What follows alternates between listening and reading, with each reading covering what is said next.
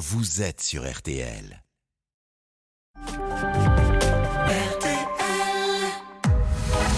22h, minuit 30. Parlons-nous. Caroline Dublanche sur RTL.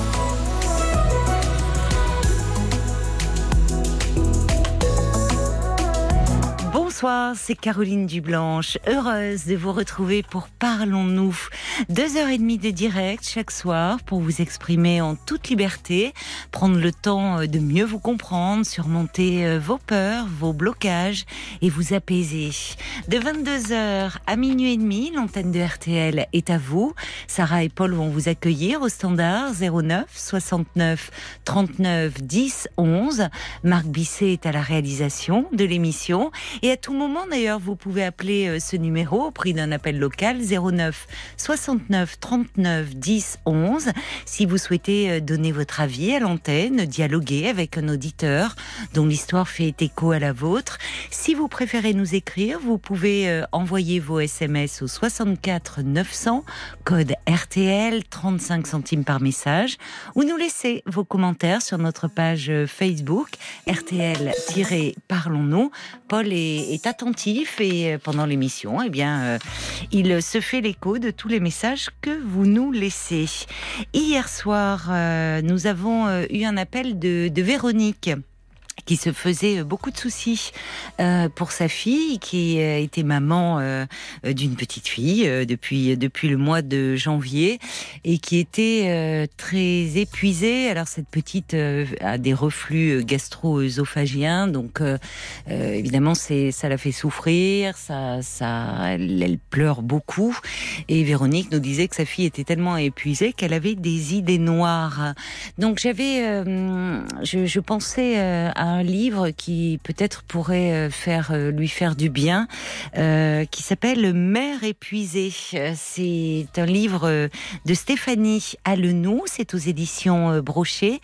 Et dans ce livre, l'auteur raconte comment, au fil des jours, jeune maman, elle s'est épuisée, isolée. C'est un témoignage fort d'une femme qui nous raconte son vécu de jeune mère, son bonheur bien sûr, mais aussi ses doutes et ses peurs. C'est un autre versant de la maternité, plus obscur, moins idéalisé euh, que celle que nous vante la société, et donc en cela très utile parce que un livre, je pense, qui peut aider euh, beaucoup de beaucoup de mères dans ce passage de la vie. Mère épuisée, Stéphanie Alenoux, édition Brochet.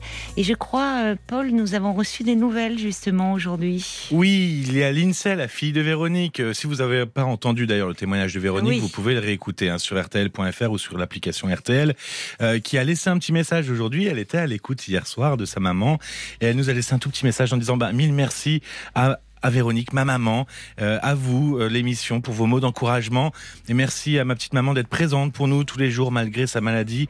Je vais faire au mieux pour essayer de prendre soin de moi, c'est promis. Elle a raison Lindsay, il faut qu'elle prenne soin d'elle. Ah oui, c'est impératif, vraiment. Et en fait, euh, souvent, euh, toute la famille est là, euh, penchée sur le berceau du petit, en admiration, il y a de quoi.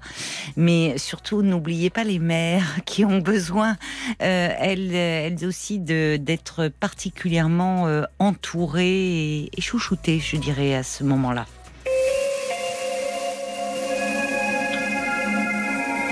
Bonsoir Maëlle. Bonsoir. Bonsoir et bienvenue. Oui, merci.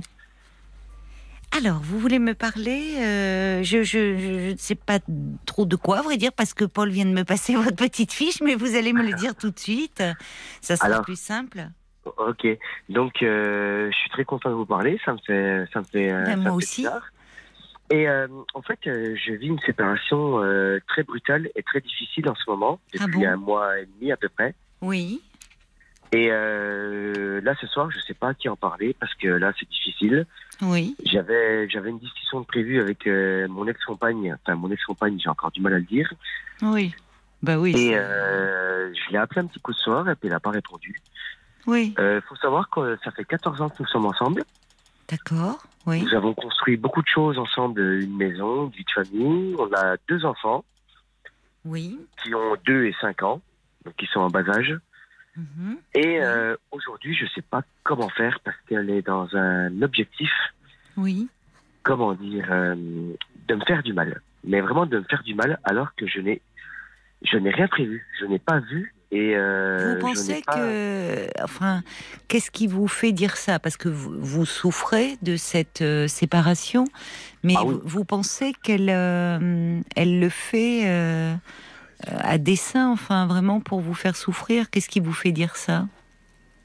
Bah, en fait, euh, la séparation est vraiment brutale. C'est-à-dire Oui, bien. racontez-moi. Oui, qu'est-ce qui s'est pas Comment ça s'est passé? Comment l'avez-vous appris? Enfin, Tout n'est pas tout rose. Hein. euh, 14 ans de vie commune. Maintenant, Oui, bah. on, a, on a 34 ans. On s'est connus quand on avait 20 ans. ah oui, tout On a jeune. eu...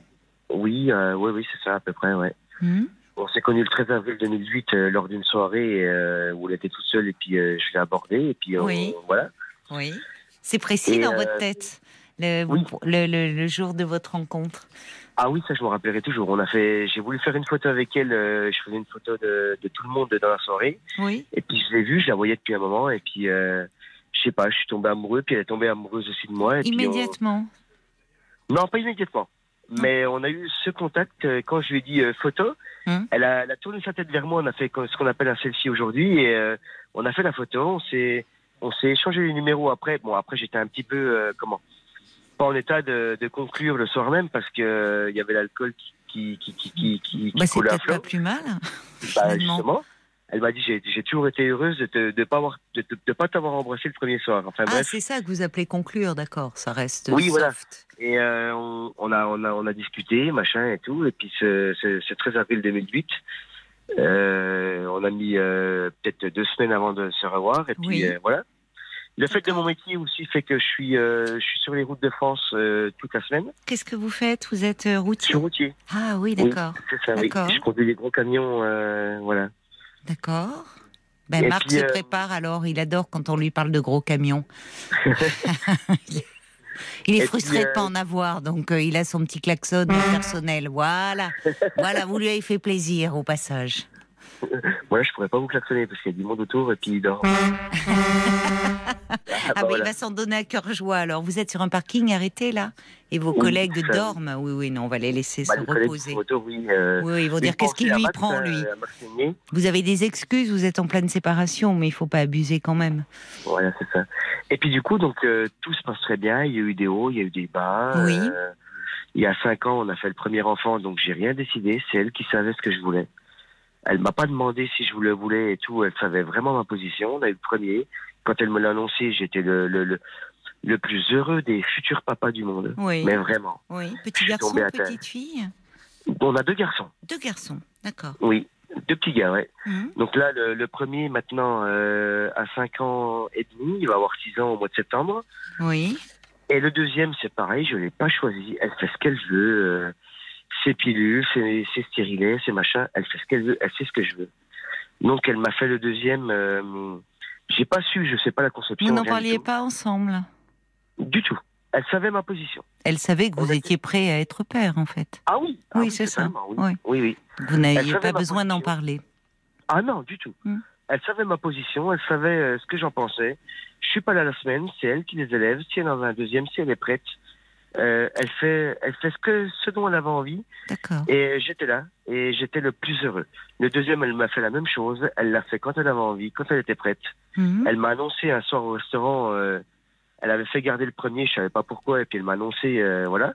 Ben c'est pareil, je suis tombé en pleurs. euh, j'étais heureux d'être le deuxième futur euh, deuxième papa au monde, euh, enfin le plus heureux quoi. Mm. Et euh, il y a deux mois, euh, pareil, on était un soir au lit euh, à la maison parce que maintenant on a acheté une maison, on a, on l'a Oui. rénové, on a beaucoup travaillé dedans. Oui, J'ai mis toute mon énergie et tout notre argent euh, dedans. oui. On est heureux comme tout, on est vraiment bien où c'est qu'on est. Et il y a deux mois, elle m'a dit euh, Est-ce que tu en voudrais un petit troisième? Ben, Je lui ai dit Écoute, euh, j'ai pas le droit de dire le prénom, mais je lui ai dit Écoute, euh, tu sais très bien ce que j'en pense. Si tu en veux un petit troisième, tu le fais. Et puis, et puis voilà, moi je suis là. Vous êtes réconciliant. Enfin voilà quoi. D'accord. Bon, euh, donc euh, vous étiez partant. c'est toi qui sais. C'est toi qui es prête, c'est toi qui les élèves. Donc il y a deux moi, mois, là, elle vous euh, propose de- un, troisième bébé et aujourd'hui Voilà, vous êtes en pleine séparation. Oui. Elle n'est pas Et a- enceinte. Non. Euh, bah, je pense pas, non, non, parce qu'il me semble qu'elle avait un stérilet. On parle pas de ces choses-là entre nous. Oui, enfin bon, ouais. Bah Ouais. euh, oui. Il y a des grossesses Ouais. sous stérilet, mais enfin bon. C'est pas à Bah, l'ordre du euh, jour, semble-t-il. Donc, il y a deux mois, elle vous, elle vous parle d'avoir un troisième enfant. Et, et Alors, là, vous me dites euh, que vous êtes en pleine séparation. Qu'est-ce qui s'est passé? Eh ben, je sais pas. Je sais pas. Alors, Oui. euh, il y, a, il y a une autre histoire aussi qu'il faut que je vous dise. Oui. C'est qu'il y a quatre ans, elle a, elle a commencé un nouveau métier, donc elle. euh, Bon, euh, c'est pareil, c'est un accord entre nous, euh, ça va très bien comme ça. Elle est euh, comment comment comment- elle, elle travaille au Franca, euh, au Franca, c'est euh, une association. En fait, elle est elle est dame de cantine le midi à l'école euh, dans une école primaire. D'accord, oui. Et euh, elle travaille de 10h à 14h et puis euh, elle gagne 900 euros par mois. C'est très peu, hein, vraiment. hein. Mm. Mais euh, c'est un accord entre nous. Moi, je gagne bien ma vie. Je gagne 3000 euros par mois en étant routier pas là de la semaine. Je fais 70 à 75 heures par semaine. C'est un accord. C'est vraiment un accord. hein. Elle s'occupe très très bien. C'est la meilleure maman du monde. Il n'y a pas à dire. Mais c'est vraiment la meilleure maman du monde. Et euh, il y a quatre ans, quand elle a commencé ce métier, elle a, elle a rencontré une collègue euh, où c'est qu'elles sont devenues amies. Et euh, il y a deux ans, on a eu le confinement, le premier vrai confinement, où c'est que tout le monde est resté à la maison. Et là, moi, je suis resté à la maison euh, pendant deux mois, où c'est qu'on n'avait plus de transport, les usines ne tournaient plus. Et mon patron m'a dit, bah, il n'y a plus de travail, tu restes à la maison. Et j'ai commencé à comprendre cette relation qu'elle avait avec euh, son ami. Donc, Oui. Ça faisait déjà deux ans qu'elle se connaissait. Oui. Et son amie, elle a une relation, euh, j'ai regardé sur Internet, c'est moi ce que j'appellerais euh, une relation toxique. Hmm. Je sais pas si vous comprenez euh, ce que ça veut dire. Oh bah euh, si, mais enfin c'est c'est un- c'est je, je je me méfie un peu des, des mots. C'est vrai qu'on parle beaucoup de relations toxiques euh, aujourd'hui, que ce soit en amitié, en amour, dans le boulot. Donc je me méfie un peu des mots comme ça qui sont un peu fourre-tout. Et et si vous êtes allé chercher sur internet, c'est-à-dire qu'il y a des choses qui vous alertaient dans la façon dont elle vous parlait de son Oui. ami. Qu'est-ce qui vous alertait? Bah, elle m'en parlait pas, mais c'est le comportement qu'elles avaient les deux. Et puis, Oui. euh, elle, est, elle est un peu soumise, moi, je trouve. Elle est, euh, son ami lui dit ça, mais Ah elles oui. s'en rendent pas compte les deux, je pense. Hein, mais vraiment. euh, Vous trouviez plus vrai, votre place au milieu d'elle? Elle, Bah, elle vient Si, souvent à la place, maison? euh, mais par exemple, un exemple tout con, hein, Oui. c'est-à-dire qu'on a la maison, son amie, est- est- c'est pareil, elle est toute seule avec euh, deux enfants, dont une enfant euh, lourdement handicapée. Elle vit dans un appartement, nous on a la maison, on a le jardin, on a la balançoire, Oui, oui. euh, qu'on avait fait construire. Et euh, elle vivait tous les soirs chez nous, pe- pendant le confinement, elle vivait tous les soirs chez nous euh, Ah oui. pour profiter du jardin, pour que sa petite fille puisse jouer et tout. Oui, oui, Et il y avait des petits trucs à la con, mais vraiment des petits trucs à la con qui faisait que ça me dérangeait. Et, bah, chez moi, c'est comme ça. Hum. Et c'est pas autrement. Euh, par exemple, euh, elle est, elle est d'origine turque.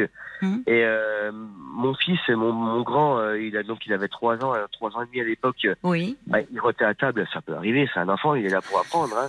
ben Eh ben, oui, je oui, dis, ça se fait pas. Qu'est-ce qu'on dit? Oui. Et ben moi, je lui disais pardon. Ben, son ami lui avait déjà, lui avait déjà dit à, à, à dire Hamdoullah. Et lui, il disait Hamdoullah. Je dis non, non. Et puis j'ai dit à quoi à son ami Non, chez moi, c'est pardon. On dit pardon et on s'excuse. Ouais. Et des choses comme ça. Et euh, ma, ma conjointe euh, ne trouvait pas grand-chose à dire à ça. Autre chose, par exemple, euh, la maison, donc on l'a rénovée, tout est neuf, on a mis de l'argent dedans. Oui. Elle faisait à manger, elle voulait nous faire plaisir, c'est très bien. Hum. Mais par exemple, elle sortait un, un plat du four, elle le posait sur le plan de travail, donc ça brûle. Bah, je lui dis, tu mets un, dessous de plat dessus, Ben oui. euh, c'est tout neuf. Oui. Bah, elle dit, ouais, ben vas-y, euh, ouais, je fais pas chier. c'est Elle vous parlait comme je dis ça? Chez, oui. Bah, elle, elle a son langage. Après, c'est le langage. Oui, enfin, Mais ouais, euh, je dis non. Chez moi, c'est comme ça. Mm. C'est comme ça. Bah, surtout Et, que euh, oui, elle était chez vous. Enfin, c'est ça va, c'est pas votre pote. Et chose que j'acceptais. Et donc, et donc, euh, il s'est Oui, elle était là, très à l'aise en fait. Elle était, elle était. Oui, trop à l'aise. Oui, trop à l'aise. oui, oui, oui. oui. En fait, elle n'était pas. Mais elle a vécu Mais combien de temps avec vous? Comment? Elle a vécu combien de temps avec vous Cette euh, dame? Son amie? Oui, oui, cette dame là Elle n'a pas, vous. vécu, en fait. Elle, Bah, elle vous me dites le- pendant le confinement qu'elle était chez vous.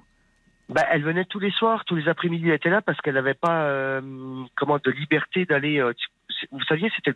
Elle oui, oui, à 400 pendant le confinement, j'entends, mais euh, elle est venue combien de temps? Ah bah là, pendant le confinement, elle est venue sur deux mois, donc sur sur une soixantaine de jours, elle est venue euh, 58 jours. Ah ouais. Tous les jours, tous les jours, tous les jours. Enfin, vous, vous n'étiez vous- pas. Oui, alors vous, et vous étiez là puisque vous ne travailliez plus à ce Oui. moment-là. Et il y avait du travail à faire à la maison. Moi, je travaillais, je faisais mon boulot. Elle s'occupait des Oui. gosses. Tout allait très bien. Les gosses étaient Oui. heureux. Elle faisait à manger, elle faisait leurs courses. Tout allait très très bien. Mm. Et mais ça me dérangeait un peu. Et après, il y a, eu d'autres choses après derrière qui ont fait que après il y a eu le- l'après confinement, j'ai repris le travail. Et euh, il y a eu l'après confinement où j'ai vu que par exemple euh, ma compagne était euh, comment dire soumise quand je les voyais au téléphone. Elle est très influençable en fait, oui, c'est ça. Voilà, c'est ça. Sous l'influence un peu de cette dame. Et puis, euh, même si ma compagne avait des idées, quand elle lui disait, parce que j'entendais bien, euh, par exemple, Oui, euh, oui. là, par exemple ces, derniers- ces- ces six derniers mois, euh, elle cuisine avec les oreillettes euh, dans les oreilles, le téléphone dans la poche, elle cuisine, elle parle à son ami, et euh, une conversation où elle lui dit, bah non, je suis pas d'accord avec toi, euh, moi je pense que c'est ça. oui. Et puis au bout de 30 secondes de, de, de blanc, elle lui dit ok d'accord, bah, j'avais pas vu les choses comme ça. Bon bah je suis d'accord avec toi. Ok bah je conçois. Bah moi je pense qu'elle plie à tout. euh, Hmm, mais elles s'en rendent pas compte. Mais les deux, hein, les deux elles s'en rendent pas compte. D'accord. Bon, donc Et vous, vous trouviez que cette, euh, sa compagnie devenait un peu envahissante. Vous en avez parlé à, à votre Oui. compagne? Oui oui. j'en Comment elle a réagi? euh, C'est c'est ça qui a mis le, le feu aux poudres?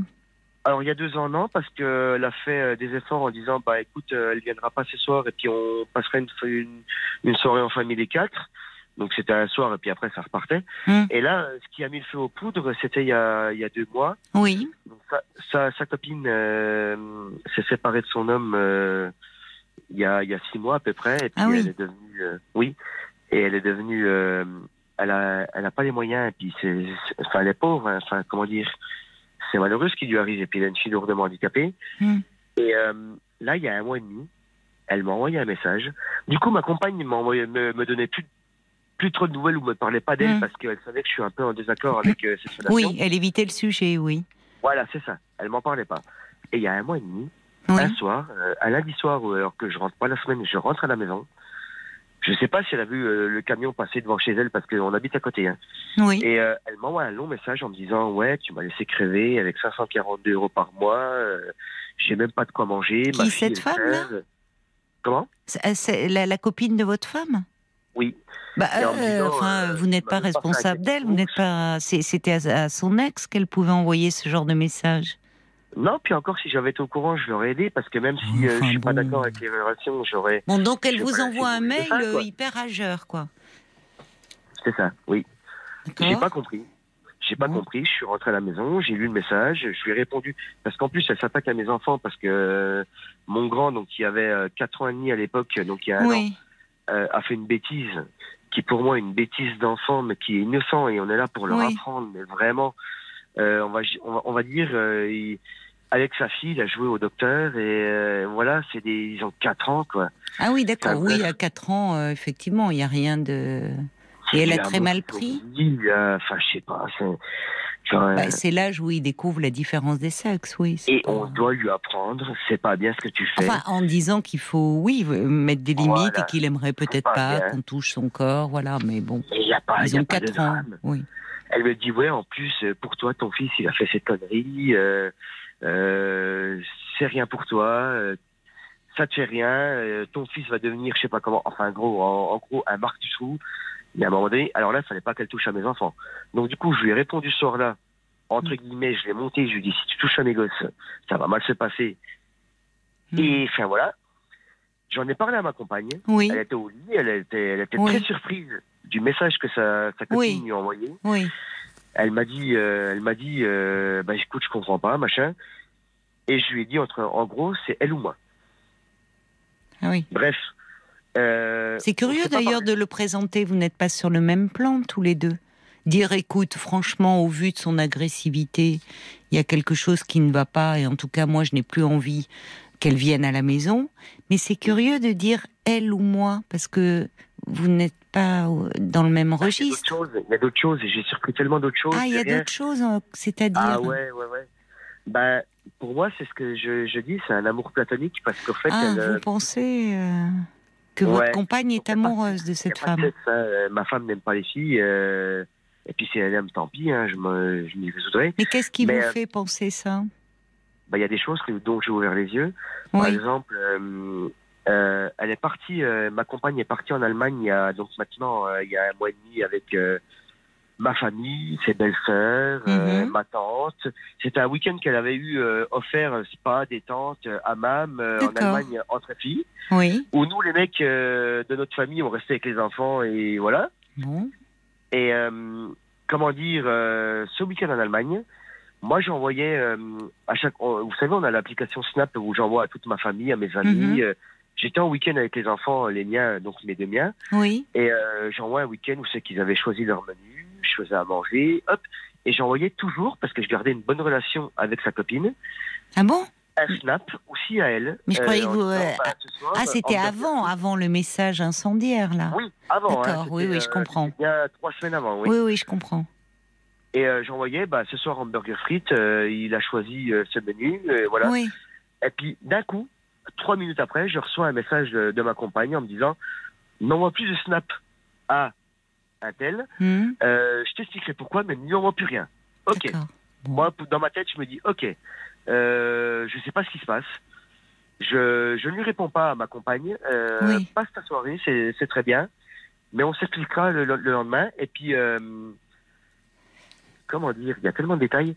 Et euh, enfin bref, j'ai pas cherché à comprendre. Ok, il Mm. y a pas de souci. J'ai même pas répondu à ma compagne. Mm. Ok. Et puis euh, le lendemain, rentrée, quand elle rentre donc. d'Allemagne, Oui. elle rentre un peu plus tôt que prévu. Parce que le, le, le dimanche matin, elle reçoit un message de 10 minutes de sa copine vocale, hein, euh, où elle répond euh, rien du tout, où les filles voient qu'il y a un truc qui se passe. Enfin bref, Non, je comprends pas, soir là, en fait, oui. Enfin, ouais, c'est c'est compliqué. Et le soir, alors, qu'est-ce qui se passe Et le soir, quand elle est rentrée à la maison, donc euh, on était à table, j'avais préparé à manger et tout. Et puis, euh, ben, mon, mon, mon grand euh, lui parle du week-end, ce qu'il a fait avec papa Mhm. et tout. Mhm. Elle est peut-être sur son téléphone. Et là, je lui dis, hé, merde, pose son téléphone deux minutes. Il y a, il y, a, il y a ton fils qui est en train de te raconter quelque chose, tu l'écoutes et puis on en parlera après. Mm. Et tu répondras, tu répondras à ta copine, parce que je savais qu'elle répondait à sa copine. Oui, oui, Tu répondras à ta copine après. Merde, il y a, il y a un moment donné, stop, quoi. oui. Donc elle pose le téléphone, elle, elle fait semblant de s'intéresser à la conversation que notre fils euh, lui, lui dit. Hmm. Et puis le soir, euh, quand on est au lit, on a couché les enfants, brossé les dents et tout. Euh, on arrive au lit et je lui dis, ben, qu'est-ce qui s'est passé? Et là, elle se met à pleurer. Mais elle se met à pleurer. Mais Oui. comment vous dire? Excusez-moi l'expression, mais j'ai vu une merde, une merde dans le lit. Mais vraiment, une larme. c'est cette histoire? Mais pourquoi elle s'est. c'est c'est curieux votre formulation. C'est-à-dire que Bah ouais. euh, ça veut dire quoi? C'est-à-dire que euh, vous étiez euh, déstabilisé. Vous ne l'aviez jamais vue comme ça ou Ah vous la reconnaissiez plus? euh, Ah ouais, non, non, j'ai jamais connu comme ça. Mais qu'est-ce qui se euh, passait? Pourquoi elle s'effondrait comme ça? Qu'est-ce qu'elle vous Donc là, disait? elle me raconte, elle me dit, euh, écoute, euh, je- elle était en larmes, mais Oui, oui, oui. Qu'est-ce qui se larme, passait? hein. Elle me dit, euh, écoute, euh, j'en fais pas assez pour elle, euh, je suis pas assez présente, alors qu'elles sont tous les jours ensemble, du matin au soir. Je, je, suis- je suis qu'une merde, euh, Ah, je, dois en faire plus pour elle et tout. Oh Mais je là là arrête, là, oui, oui. arrête. Elle est complètement sous influence. Mais dis, arrête, Oui. arrête, tu, tu, tu peux pas, dis, arrête, Mais oui, oui, qu'est-ce que. Et puis, euh, le lendemain matin, Oui. Le lendemain matin, donc je repars au travail, donc euh, je pars très tôt. hein. Mon métier fait que je pars dans euh, le, le- par exemple le dimanche soir à minuit ou à 2 3 heures du matin. D'accord, oui. Et donc on se voit pas, hein, elle dort et puis m'en oui. vais, mais- Oui. Et euh, le lendemain matin, elle m'envoie un message quand elle se lève à 7 heures. Elle me dit "Écoute, je sais pas ce qui m'arrive avec elle, je Mm. devrais se dire je te promets, je t'aime." Enfin bref, elle doit avoir un petit moment de lucidité Hmm, et puis euh, une semaine après, hmm. donc euh, il se passe, moi je lui renvoie un message, écoute, je veux juste que nos enfants soient heureux. Le reste, j'en ai rien à foutre. Nouvelles. oui, mais il y a un problème avec euh, dans cette relation là qu'elle ne- visiblement elle ne contrôle plus rien. euh, L'autre euh, Bah oui. est très envahissante, a beaucoup d'influence sur elle. Est-ce qu'elle serait pas un peu Bah oui. jalouse de, sa vie, de votre vie au fond? Bah sûrement, sûrement, Oui. sûrement.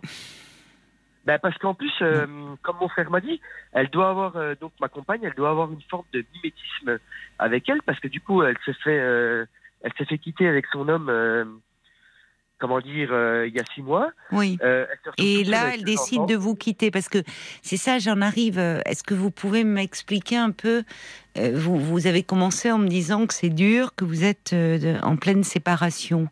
Alors Oui. qu'est-ce qui s'est passé? Qu'est-ce que, c'est Qu'est-ce que vous a dit votre compagne finalement? Puisque là vous Donc, me parlez. Une semaine après, donc, elle- donc euh, du coup, une semaine après, sa, euh, sa copine m'envoie un message euh, Tu me laisses crever, ton fils, machin. Et euh, je dis à ma compagne Ben écoute, moi, j'en peux plus, c'est filles, c'est elle ou moi. Et Oui. le lendemain, le lendemain, elle annonce à sa famille, donc je suis pas au courant, hein, donc on est le mardi. Hein, elle annonce à toute sa famille qu'elle va me quitter, qu'elle m'aime plus, qu'elle a eu un déclic, que c'est comme ça. Euh, le vendredi, on avait euh, on avait un match de handball euh, avec les enfants à aller voir et puis euh, ça se passe mal au travail. Je devais rentrer à 18h30 le soir Oui. et je rentre à 23h. Bref, je m'excuse. Et euh, elle me dit de toute façon quand tu rentreras, il faudra qu'on parle. Je fais bah qu'est-ce qui se passe? Bah, Elle me dit il faudra qu'on parle, ça va plus. euh. Bref, on se parle 20 minutes au téléphone quand elle a Mhm. couché les enfants et tout. Hum, hum. Elle me dit écoute, euh, je t'aime plus, c'est comme ça, j'ai eu un déclic, bah, je tombe de haut, de très très très haut. Hmm. Parce que tout allait, c'était pas tout rose, mais tout allait très bien entre nous. Oui, enfin tout. depuis quelque temps, il y avait, vous n'étiez plus à deux, mais à trois avec cette femme. On va marquer une petite pause. Oui. Maëlle, juste le temps de laisser passer une page de pub, et on se retrouve bien sûr hein, pour continuer Merci. notre échange. Vous êtes bien sur RTL. Le grand. Jusqu'à minuit 30, Parlons-nous. Caroline Dublanche sur RTL. Et on vous retrouve, euh, Maëlle. Donc, euh, donc votre femme euh, vous dit il faut qu'on parle, et là, euh, de façon très abrupte, elle vous déclare qu'elle a eu un déclic et qu'elle ne vous aime plus. Oui, c'est ça, oui, c'est ça. Donc après, je, je tiens à préciser aussi que tout n'est pas tout rose, j'ai mes défauts. oui, non, mais c'est normal. Enfin, c'est évidemment, vous me diriez cela, euh, il serait impossible de vous croire. Voilà. Mais euh, il y, a, y a quand même depuis quelque temps, au fond, depuis deux ans, l'influence de cette femme, puisque vous m'en parlez beaucoup. Vous m'avez plus parlé jusqu'à présent du lien entre votre femme et cette autre femme que de- du lien entre vous et votre compagne. Donc, euh, elle a pris une place. euh, elle, elle, a- elle- petit à petit, elle, elle a envahi votre, elle a parasité votre relation de couple. Mais totalement. Enfin, c'est comme Et, ça euh, que vous voyez les choses. Un autre exemple, par exemple, euh, je m'en étais- je m'en étais pas rendu compte euh, jusqu'à il y a un mois. Notre frigo, notre frigo, euh, il y, a, il y a une dizaine de photos.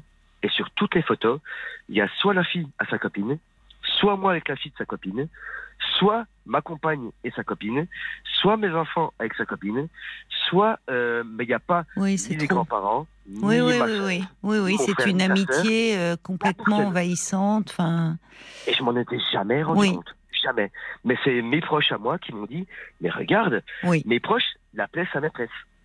Pour rigoler, hein, parce que elle a toujours eu, elle, elle adore ma famille, elle adore, euh, elle adore euh, mes amis, elle adore ma famille. Oui, vos proches s'étaient rendus compte de la place que prenait cette femme. Enfin, quand Ah vous oui. n'étiez pas là d'ailleurs, parce que finalement, comme vous dites, avec Elle, votre travail, vous n'êtes pas là la semaine. Donc, euh, et elle étant séparée de son compagnon, elle a pris une place très particulière. même avant, même avant, hein, qu'elle soit séparée, hein, même avant. Hein. Oui. Ouais, ouais. Mais aujourd'hui, aujourd'hui, euh, elle est où votre compagne? Elle est chez nous, elle est chez nous, elle est dans notre maison. Vous continuez à vivre ensemble? Non, euh, enfin oui, enfin entre guillemets oui. Ben. Parce qu'en fait, elle, elle gagne pas beaucoup d'argent, elle gagne que 900 euros Oui, par oui, mois. j'ai compris, mais quand Et, vous euh, rentrez le week-end de votre semaine de travail, vous vous retrouvez?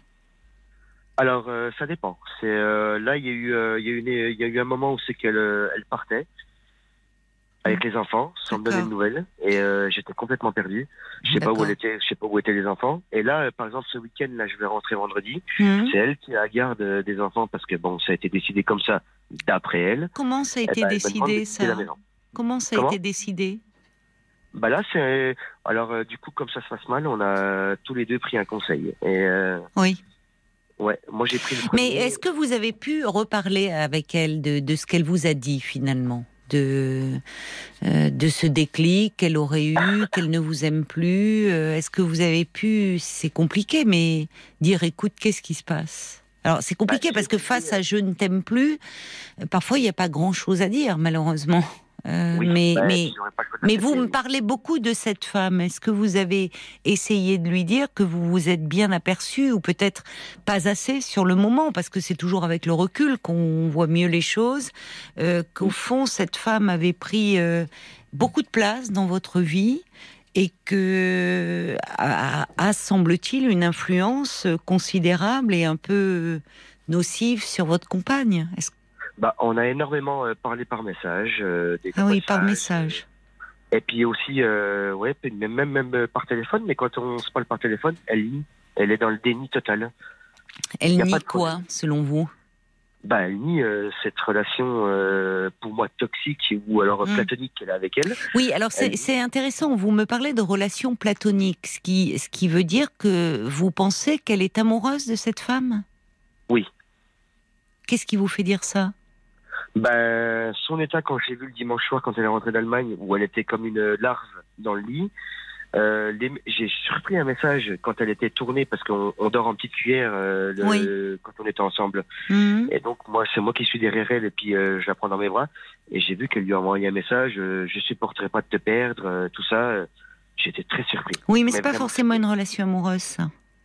Enfin, il peut y avoir, enfin, je, je ne sais pas, c'est possible, mais euh, dans ce que vous me décrivez, euh, alors, alors j'entends hein, votre famille, vos amis qui vous dit, qui parlaient de cette femme en, en l'appelant la maîtresse, Euh, mais vous savez, bon, les gens ont vite fait euh, d'imaginer des trucs. Il peut, il peut, euh, il peut y avoir euh, une une amitié qui, pour le coup, devient très très envahissante. Enfin, une, une, une espèce de une amitié où comme on peut avoir à l'adolescence. Euh, des amitiés comme ça euh, extrêmement fortes qui peuvent penser, faire penser à des personnes extérieures qu'il y a, il y a de l'amour, mais euh, quelque chose où on se on se fond en l'autre, on se retrouve en l'autre, ou peut-être que c'est ce qui a.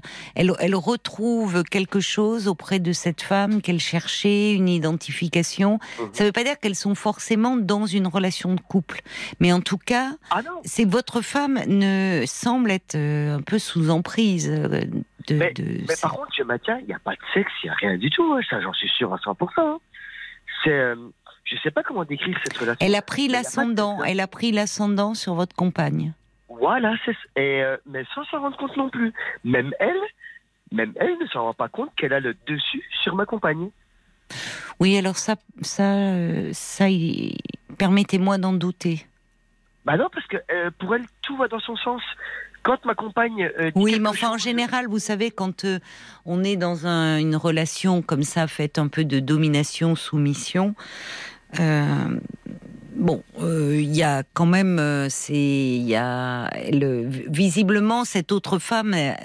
euh, quand vous entendiez des échanges au téléphone où votre compagne s'aplatissait, disait oui, tu as raison, il y a chez cette autre femme une dimension très autoritaire et Oui. où elle a l'ascendant, elle doit bien s'en rendre compte. Enfin, Bah, il y a une forme de moi, je manipulation. Bon, enfin, en tout cas, vous, vous êtes pas. finalement, on est passé, vous, on a commencé en parlant de votre couple, de votre rencontre, et finalement, vous vous trouvez aujourd'hui seul face à un couple qui n'est pas forcément un couple amoureux, mais face à un couple. Vous êtes euh, votre femme et cette autre femme qui font bloc, et vous, vous êtes mis euh, sur la touche. Bah oui, puis euh, elle cherche à me faire du mal. C'est-à-dire, oui, qu'est-ce que vous voulez dire? Comment s'y prend-elle? Bah, par exemple, euh, Votre compagne ou l'autre femme? Ma compagne, ma compagne, hein, mais vraiment, elle cherche à me faire du mal sur tous tous les sujets. Sur quoi?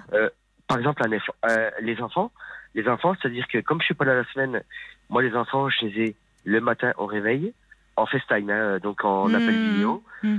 Je les ai le matin au réveil 30 secondes. Après, ils prennent le petit-déj avant d'aller à l'école ou euh, chez la nounou, parce que le deuxième va chez la nounou. Je les ai au petit-déj 3 minutes. Euh, le midi, je les ai pas parce qu'ils sont chez la nounou puis euh, à la cantine. Mais quand ils sont en vacances, je les ai le midi.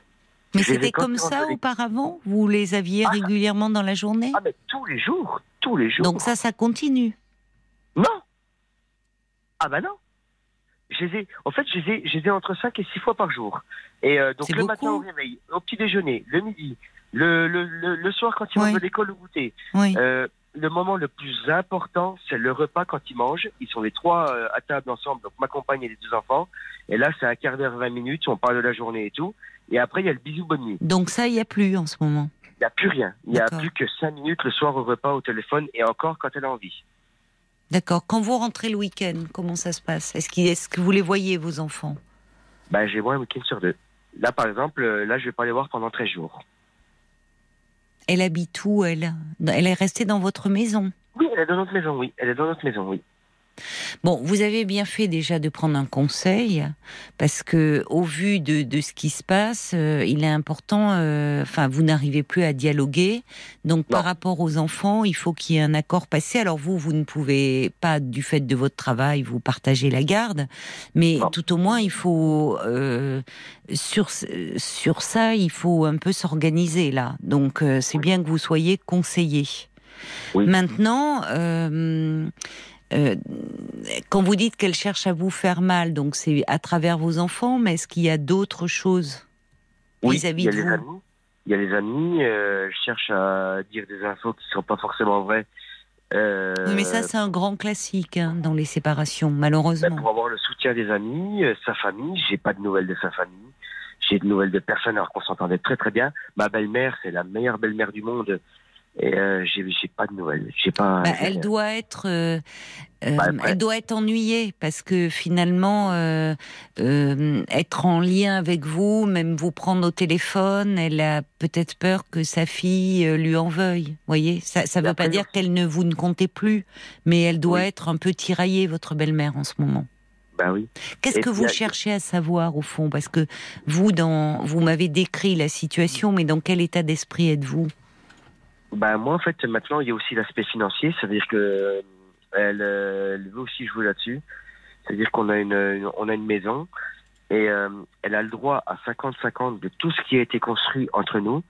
On a une voiture, on a un machin et euh, maintenant elle veut tirer le maximum de ce qu'elle peut Oui, sur mais la c'est maison. malheureusement logique. C'est c'est là où il est important que vous soyez aussi conseillé sur le plan juridique. Ben moi j'aimerais bien garder la maison, mais sauf qu'elle demande énormément sur la maison et euh, Mais ça, votre conseil pourra vous- vous, dire euh, ce à quoi vous pouvez prétendre. Mais moi, Bah. je ne peux pas là vous vous renseigner sur ce plan-là parce que je ne suis pas juriste, je suis psychologue. Euh, Votre demande par rapport à moi, elle est de quel ordre en fait? Comment puis-je vous aider moi ce soir? Bah, en fait, moi, j'aimerais euh, savoir comment lui faire prendre raison. Hmm, Comment lui Bon, après, c'est tout neuf, hein, ça fait un mois et demi que ça se passe. C'est ça. Comment lui faire arrêter de me faire du mal? Arrêter, c'est bon, stop, j'en peux plus, j'en peux plus. Je n'en peux plus. Qu'est-ce qui vous fait le plus mal actuellement Ne plus avoir vos enfants tous les jours? Bah, il y a ça, et puis il y a aussi de, de la perdre, parce que je suis pas prêt, j'étais pas prêt. Oui. Euh, On n'est jamais prêt euh, hein, à perdre. oui, mais par exemple, j'ai un collègue qui me dit, euh, moi, avec mon ex, il y a dix ans, euh, ça faisait un an qu'on se parlait plus. Ça faisait un an que quand on se parlait, on s'insultait. Hum, Ça hum, faisait un an que, excusez-moi l'expression, mais on couchait plus ensemble. Oui. Euh, tout ça, alors que nous, la veille, C'était on pas le cas. ensemble, elle, Bah, vous, elle vous parlait enfant, même quoi. de faire un troisième enfant. Bah oui, voilà. Et vous n'arrivez pas à. Est-ce que vous lui avez euh, proposé dire écoute, euh, là on est en train de déjà régler les modalités de notre séparation, mais euh, lui dire écoute, pour moi ça va trop vite. Est-ce que accepterais-tu que l'on se voit, qu'on prenne un, un moment ensemble pour euh, échanger? Je, je ne veux pas te faire de reproches, mais j'aimerais comprendre. J'aimerais il y qu'on se parle.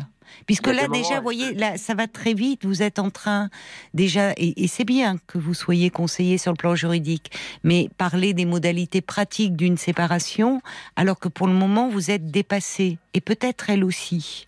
Donc, Ben- est-ce que vous, est-ce vous pouvez déjà lui proposer, mais calmement, lui dire, écoute, ce n'est pas pour te reprocher, pour, j'aimerais juste qu'on se donne du temps pour euh, se parler, parce qu'au fond, depuis que tu m'as annoncé cela, on n'a pas eu de moment pour en parler. Et euh, voilà, est-ce que tu serais d'accord pour qu'on se voit tous les deux et qu'on se parle un peu? Euh, je pense qu'elle n'a pas envie, puisque elle me dit, euh, de toute façon, elle, elle joue dans son rôle, euh, comme elle m'a dit il y a encore, euh, il y a encore quelques temps. Elle m'a dit, de toute façon, tu sais, pour moi, c'est un peu plus facile, je t'aime plus, donc moi, je vis bien la chose. Alors qu'il y a euh, deux jours avant, elle me disait, j'ai perdu terrible. 5 kilos parce que je vis mal la situation. Oui, mais là, là, vous voyez, c'est là où il faudrait euh, pouvoir. Alors, et malheureusement, euh, dans une séparation, souvent il y en a un qui a un temps d'avance sur l'autre. Il y en a un qui aime moins plus et qui, dans sa tête déjà, euh, est, est en train de prendre une distance vertigineuse par rapport à celui qui, lui, est toujours dans ce lien et qui, à un moment, il y a un coup de massue sur la tête. Donc peut-être qu'elle a ce temps d'avance, mais peut-être qu'il règne une grande confusion dans sa tête, parce que je n'oublie pas l'histoire dont vous me parlez en parallèle avec cette femme, et qu'elle-même est un peu dépassée. Parce que là, euh, elle vous dit qu'elle ne vous aime plus, mais il y a deux mois, ou si j'ai bien compris, elle vous parlait de faire un enfant, un troisième enfant.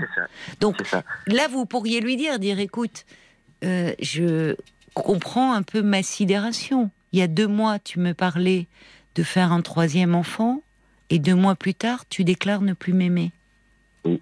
Et peut-être dire, je me suis rendu compte trop tard de l'influence qu'a cet ami sur toi, et, peut- et pas la meilleure influence. Ben Mais elle oui, ne s'en rend pas compte parce qu'il y a quelque chose de, de, de, de très complexe. Je vais vous lire des réactions.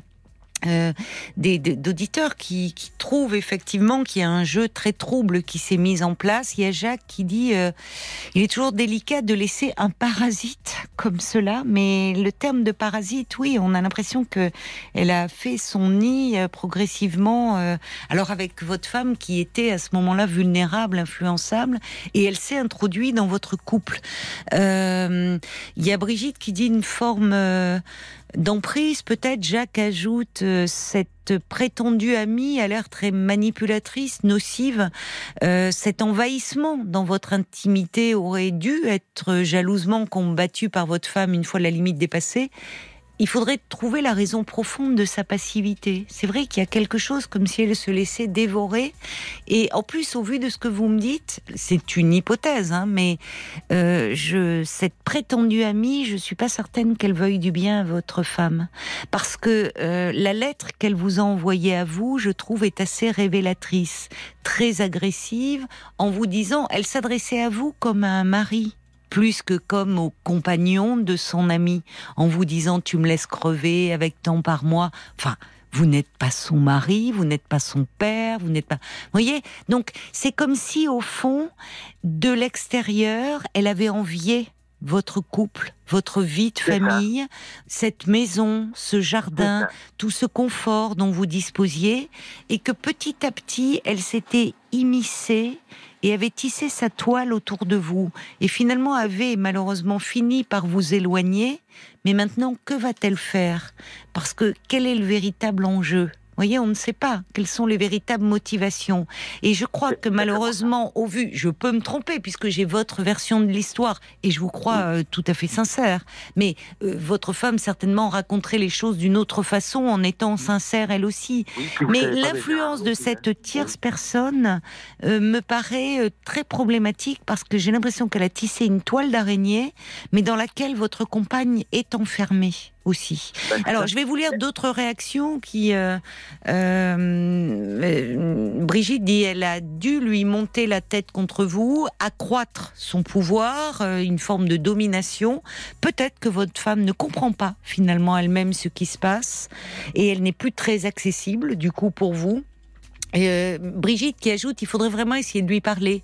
Comme ça, au moins, vous n'aurez pas le regret de ne pas l'avoir fait. Je crois que ça se tente. Ou alors, si vraiment elle refuse parce qu'elle a peur, euh, peut-être de, voyez, et qu'elle préfère être dans l'évitement, ne pourriez-vous pas lui écrire? Il faut. Est-ce que vous, est-ce que ça serait envisageable pour vous de lui écrire une lettre en disant euh, j'ai besoin de, en fait, de comprendre. Tu me dis que tu ne m'aimes plus. Il y a deux mois, tu me parlais de faire un enfant. J'ai l'impression, enfin, j'ai le, ça. cette femme a pris une place très importante dans notre vie. Ça Euh, une- ça. Vous l'avez déjà fait déjà ça fait. Ah Vous oui, lui avez écrit fait, Mais je comprends pas. Mais Non, tout- mais est-ce que vous lui avez écrit? Oui. D'accord. Vous Par avez une réponse. Je lui ai dit, mais je comprends pas. Mais attends, tu me dis ça et, euh, mais j'ai déjà tout fait. J'ai déjà tout fait. Non, mais tout Mais- fait, c'est-à-dire, euh, vous. vous Ben, je lui dis, écoute, regarde, mardi soir tu me dis ça, le lundi soir tu me dis ça, et Mais est-ce que vous lui avez, en vous, lui avez dit euh, en face à face ou par écrit tout ça? Non, face à face, c'est plus possible. C'est. D'accord. Elle a répondu à votre lettre? Oui, elle me dit, tu crois que je suis capable de tout arrêter pour une meuf, et puis euh, pour, euh, enfin bref. euh, Oui, mais elle comprend rien là. Enfin, bah, moi, ou je ne sais pas quel était le contenu de votre lettre. Mais. Un autre exemple, par exemple, Oui. quand elle m'annonce la séparation, donc le vendredi, euh, je suis encore pas rentré du travail alors que je devais être rentré, Mm. elle n'a pas pris, donc elle a parlé à personne, ni à son père, ni à sa mère, avec qui Mm. elle est très proche, ni à sa sœur, ni à ma belle famille, avec, à ma belle famille, à ma famille, à moi, donc sa belle famille, avec qui elle est très très proche. Elle a parlé à personne pour pas, elle dit qu'elle ne voulait pas être polluée, ni à ses amis. Et euh, Oui, mais elle s'enferme, elle s'isole. Vous voyez, c'est ça qui est préoccupant. Oui, C'est-à-dire que, oui, mais non, non, mais attendez, laissez-moi aller au bout. Cette femme, euh, semble-t-il, a une influence aussi là-dessus. Peut-être qu'elle isole. Au fond, quand on s'isole autant et quand quand tu, euh, quand on est heureux dans une relation, on a envie de partager ce que l'on vit avec ceux que l'on aime. Et c'est pas un hasard si elle n'en parle plus à personne, ni même à ses amis, ni même à sa sœur, enfin dont elle était proche. Donc, elle sent bien au fond d'elle certainement qu'il y a quelque chose qui ne va pas, et elle ne veut surtout pas se l'entendre dire. Et euh, bon, alors euh, c'est votre votre pour le moment c'est très compliqué. Elle ne veut rien entendre pour le moment, Maëlle. Tout ce que vous pouvez faire, c'est vous euh, un peu vous protéger. Peut-être vous aller en parler à, à quelqu'un d'extérieur pour essayer euh, vous de, de trouver un peu des clés et vous apaiser. Et puis surtout protéger les enfants hein, au milieu de tout ça. Ça me paraît essentiel, vraiment. Et euh, je voulais dire aussi que quand elle m'a annoncé qu'elle me quittait, elle n'a pas fait de demande de logement, elle n'a rien fait, Hmm. elle n'a rien prévu. D'accord. quand on Vous pensez qu'elle va aller vivre chez elle Ça fait un moment que ça dure. Quand on n'aime plus Bon. quelqu'un, on a tout prévu derrière. Bon. Écoutez, il y a quelque chose de l'influence de cette tierce personne qui est euh, problématique. Euh, essayez de vous, d'en parler, de vous faire aider. Peut-être si vous avez des contacts, vous avez essayé de joindre votre belle-mère, peut-être votre belle-sœur, en faisant part de votre inquiétude. Vous voyez, si vous dites elle m'aime plus, je comprends pas, ils vont être un peu embêtés. C'est votre histoire de couple que vous. Comment voulez-vous qu'ils se positionnent? Non, prendre l'autre versant, dire je suis préoccupée parce qu'elle me semble s'isoler de plus en plus. Euh, cette femme, cette prétendue amie, a une influence considérable sur elle. Je suis préoccupée parce que j'ai l'impression qu'elle ne va pas bien et peut-être que dans son entourage, quelqu'un pourrait un peu essayer de comprendre ce qui se passe. Et en tout cas, il faut protéger vos enfants de cela. Oui, c'est ça. Voilà. Donc c'est bien que vous ayez un conseil euh, juridique. Pour conclure, il y a Brigitte qui dit oui, cette femme, l'amie, euh, semble malfaisante, un peu dérangée. Euh, il semble y avoir une forte fascination de la part de votre compagne. Les causes sont à chercher dans son histoire personnelle. Qu'est-ce qui fait qu'à 30 ans passés, euh, elle, est, elle rentre dans une relation d'interdépendance aussi forte. Vous voyez, qu'est-ce qui, qu'est-ce qui se passe? Mais vous ne pouvez pas, euh, si elle refuse le dialogue, euh, vous, vous ne pouvez rien faire. Si ce n'est protéger les enfants un peu de tout ça et bien en parler à votre conseil. Lui, il ne pourra pas intervenir sur l'aspect psychologique, mais vous, vous pourriez prendre l'avis d'un professionnel en ayant des entretiens avec un psy pour parler un peu de cette histoire, pour savoir un peu comment vous positionner. Peut-être que votre femme va réaliser que cette amie ne lui veut pas forcément du bien. Pour le moment, elle semble n'avoir aucune distance par rapport à cela. C'est ça, c'est exactement ça. Voilà. Donc, euh, vous ne pouvez que vous protéger et protéger les enfants, Maëlle, hein, surtout. Oui. Bon courage à vous. Merci bon beaucoup. courage à vous et bonne route alors, malgré tout. Merci. Au revoir, Maëlle. puis, euh, je vous retiens au courant. Oui, avec plaisir. Au revoir. Merci beaucoup. hein. Bonne nuit à vous. Au revoir. Bonne nuit, Maëlle. Au revoir. Jusqu'à minuit 30, Caroline Dublanche sur RTL. parlons-nous. C'est le nouvel extrait de l'album euh, Civilisation d'Orelsan, le plus gros succès français de ces derniers mois que vous venez d'écouter sur RTL.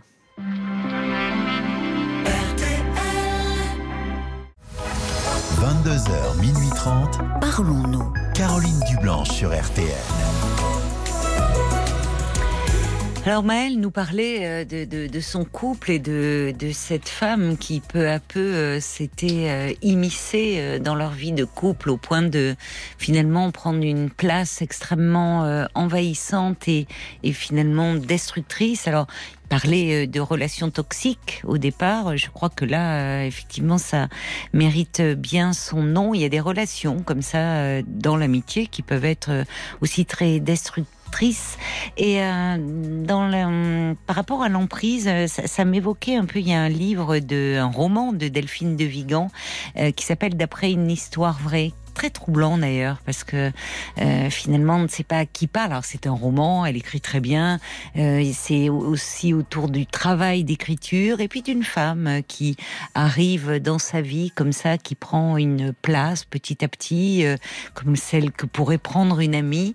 Et puis c'est à la manière d'un thriller euh, où on voit qu'il y a quelque chose de très destructeur qui s'installe insidieusement entre elles deux. Et franchement un roman assez déconcertant, mais je sais pas pourquoi. J'ai pensé à cela en écoutant un peu l'histoire euh, de Maël et, on ne le voit pas venir souvent sur le plan de l'amitié parce qu'on ne pense pas, on pense que dans l'amitié il y a quelque chose euh, de, loyal, de franc, de euh, dépouillé justement de toute ambiguïté ou, malveillance, alors que bon, je à, à, écouter Maël en tout cas nous parler de cette troisième personne c'est un petit peu glaçant parce qu'on se dit que cette troisième personne ne veut pas du bien à leur couple, ça forcément, mais je pense pas non plus à la compagne de Maël, mais je peux me tromper. Bonsoir Marie. Bonsoir Caroline. Bonsoir, bienvenue Marie. Merci, oh, je suis très émue de vous avoir. Ah bon? Bah écoutez. J'espère que je ne vais pas trop bafouiller. Mais c'est pas grave, si vous bafouillez, ça m'arrive aussi, vous savez. Vous voulez me parler de votre fille, je crois Voilà, je voulais vous parler de ma fille. Je n'ai pas une très bonne relation avec ma fille. Oui. Euh, Elle a quel âge euh, Pardon? Elle a quel âge, votre fille? Vous m'entendez mal Le son est un petit peu sourd. Vous n'avez pas un haut-parleur par hasard? non, non, non, Paul m'a déjà demandé, mais je n'ai pas de haut-parleur. Alors, ça vient de votre téléphone Ah, vous m'appelez de l'étranger. Bon, oui. d'accord. Elle a 32 ans, vous m'avez dit, votre Elle fille. A 32 ans, oui. D'accord. Et euh, c'est récent ces problèmes relationnels avec elle ou oh, non, non, oh, non. depuis euh, depuis l'âge de 12 ans. D'accord. Petite enfance. Ah oui, très bien Très précis. Bah oui. C'est au moment où elle est devenue jeune fille. Voilà. Eh bien, Marie, on va continuer, bien sûr, à se parler tranquillement après les infos de 23h. À tout de suite, Marie, ne raccrochez pas. 22h, minuit 30. Parlons-nous. Caroline Dublanche sur RTN. Tous les soirs sur RTL, de 22h à minuit et demi, on se parle, on partage des moments de notre vie, on se soutient, on se transmet du courage, de l'énergie, de l'espoir. L'antenne de RTL est à vous, alors je vous invite à nous appeler au prix d'un appel local au 09 69 39 10 11. C'est votre moment et vos réactions sont attendues par les auditeurs qui témoignent. À tout moment, vous pouvez nous envoyer un un SMS en commençant votre message par les trois lettres RTL, puis vous l'envoyez au 64 900, 35 centimes par message. On vous lit également sur la page Facebook de l'émission RTL-Parlons-nous.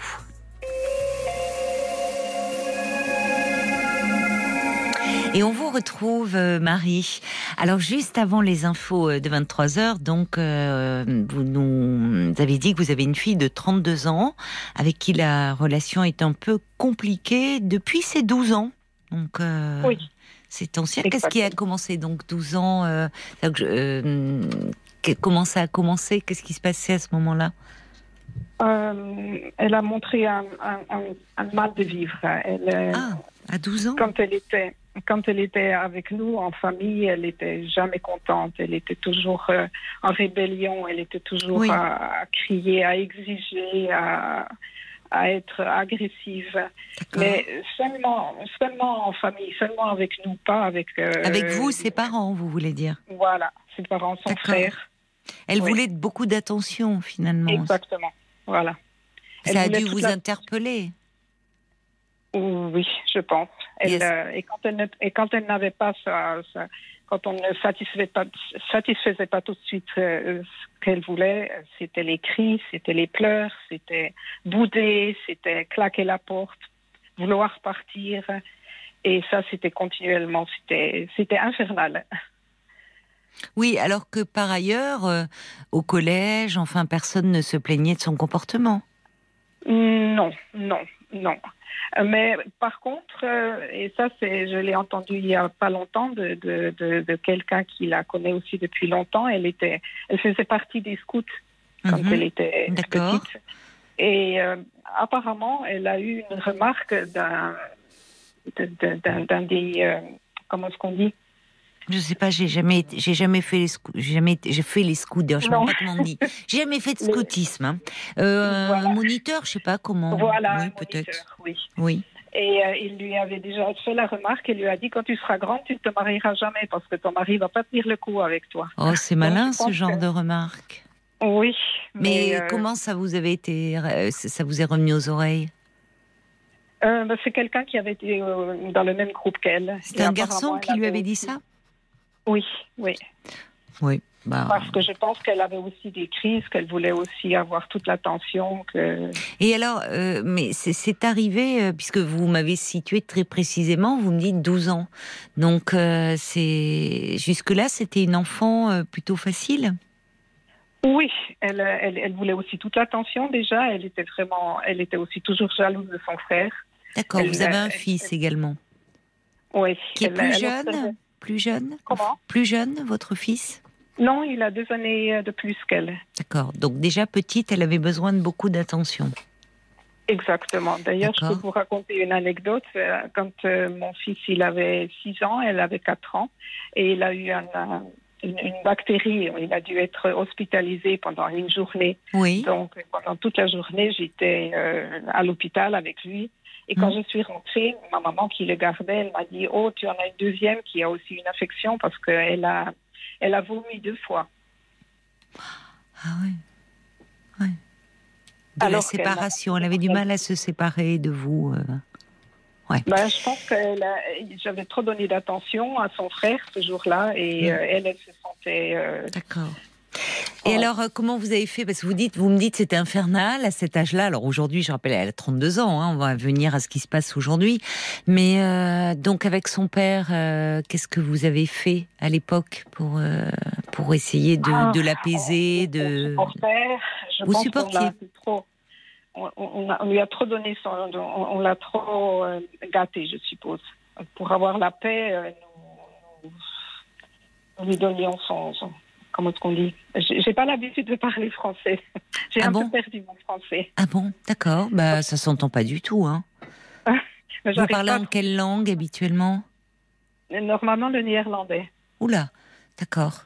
Ah oui, oui, c'est très différent. Bah non, non, écoutez, franchement, vous me l'auriez pas dit. Euh. Donc, vous accédiez à, tous ces, à toutes ces demandes, mais c'est bizarre parce que. Voilà, exactement. Oui, mais c'est. J'avoue que je reste un peu sur ma faim parce que une enfant qui a 12 ans, enfin, se met comme ça, revendiquer beaucoup, à, qui finalement semble être très anxieuse, enfin, vous demande beaucoup d'attention et pour avoir la paix, vous accédiez à tout, mais au fond. Euh, je dois vous dire que euh, à, l'âge de 15 ans, 15 ans, 16 ans, j'avais dit à mon mari, il nous faudrait voir un psychologue, voir ben un psychologue de famille ou ben se faire aider. Oui. Mais euh, il n'avait pas voulu parce qu'il avait peur qu'elle ait. Oui, il avait très peur qu'elle ait euh, qu'elle soit stigmatisée, qu'elle ait un tampon, comme on dit euh, ah, pas du tout. Ah, pas du tout. Oui, c'était son avis. Et moi, j'aurais dû insister. Je, je regrette. Il avait peur de, comme si on allait poser un diagnostic. voilà. Il avait peur de ce que le professionnel allait dire sur votre fille. Voilà. il avait peur de ça, donc il n'a pas voulu. Alors on va on va repartir, si vous le voulez bien. On pourra faire des revenir un peu sur le sur le passé, mais on va partir de ce qui se passe aujourd'hui, où elle a 32 mhm. ans. Euh, euh, un peu quelle est votre relation aujourd'hui? Euh, Pas bonne du tout. Pas bonne du tout. Qu'est-ce qui se passe Non, pas bonne du tout, parce qu'elle a elle a encore toujours un très grand mal de vivre. Mais qu'est-ce que vous entendez par mal de vivre? C'est pas la même chose, une enfant qui se rebelle et une enfant qui est en mal de vivre. Comment ça se traduit? Mais moi, j'ai l'impression qu'elle a un mal de vivre et que ça doit sortir. Et elle l'exprime en étant agressive avec nous, surtout avec moi. C'est vraiment évident. Euh, elle a eu deux relations. À 18 ans, elle a eu une relation de deux ans. Et elle était tellement infernale qu'un jour, son, son ami, était dans une voiture, euh, il l'a ramené à la maison. Il a arrêté la voiture au bord de la route et lui a dit Maintenant, tu sors. Maintenant, j'en ai assez, tu sors. Il l'a fait sortir. Elle était au bord de la route. Elle a appelé son frère et elle lui a dit Il faut que tu viennes me chercher. C'est comme ça euh, que vous l'avez appris oui, mais enfin ça c'est une dispute d'amoureux. Mais vous semblez dire, là aussi le mot infernal revient. Oui, c'était, c'était. Même ma sœur, elle m'a dit euh, dernièrement, parce que nous, nous sommes allés quelques fois en vacances, euh, trois jours, quatre jours, euh, toutes les trois avec ma sœur. Elle m'a dit, oh, ben, c'est fini, je veux plus. C'est, Mais c'est-à-dire qu'elle fait des crises. Que, qu'est-ce que décrivez-moi Qu'est-ce qui se passe? Elle, elle pleure, elle hurle, elle crie. Qu'est-ce qui se passe? Oui, elle, hurle. Elle, tout d'un coup, ça, ça, ça, arrive. Elle, elle, est, elle est agitée. Elle, ne trouve pas ce qu'elle veut. Elle alors moi, je relève que vous me parlez très tôt, vous m'avez parlé de mal de vivre. C'est pas rien de dire cela de son enfant. Vous avez une petite idée de à quoi pourrait être dû ce mal de vivre de votre fille? Non, c'est pour ça que je vous ai appelé, parce que c'est depuis, depuis l'âge de 12 ans. Depuis l'âge de 12 ans, justement, qu'est-ce qui aurait pu se passer? Parce que moi, ça m'intrigue. Vous situez bien euh, le début euh, souvent, des mères m'appellent parce qu'elles ont une relation un peu conflictuelle, difficile avec leur fille. Mais là, vous vous situez très précisément. 12 ans, c'est l'âge où, euh, où, une jeune fille, elle, elle passe euh, doucement, enfin pas encore, mais de l'enfance à un peu la jeune fille. Qu'est-ce que, pourquoi Qu'est-ce qui aurait pu provoquer chez elle ce mal de vivre, selon vous? Vous avez peut-être des hypothèses.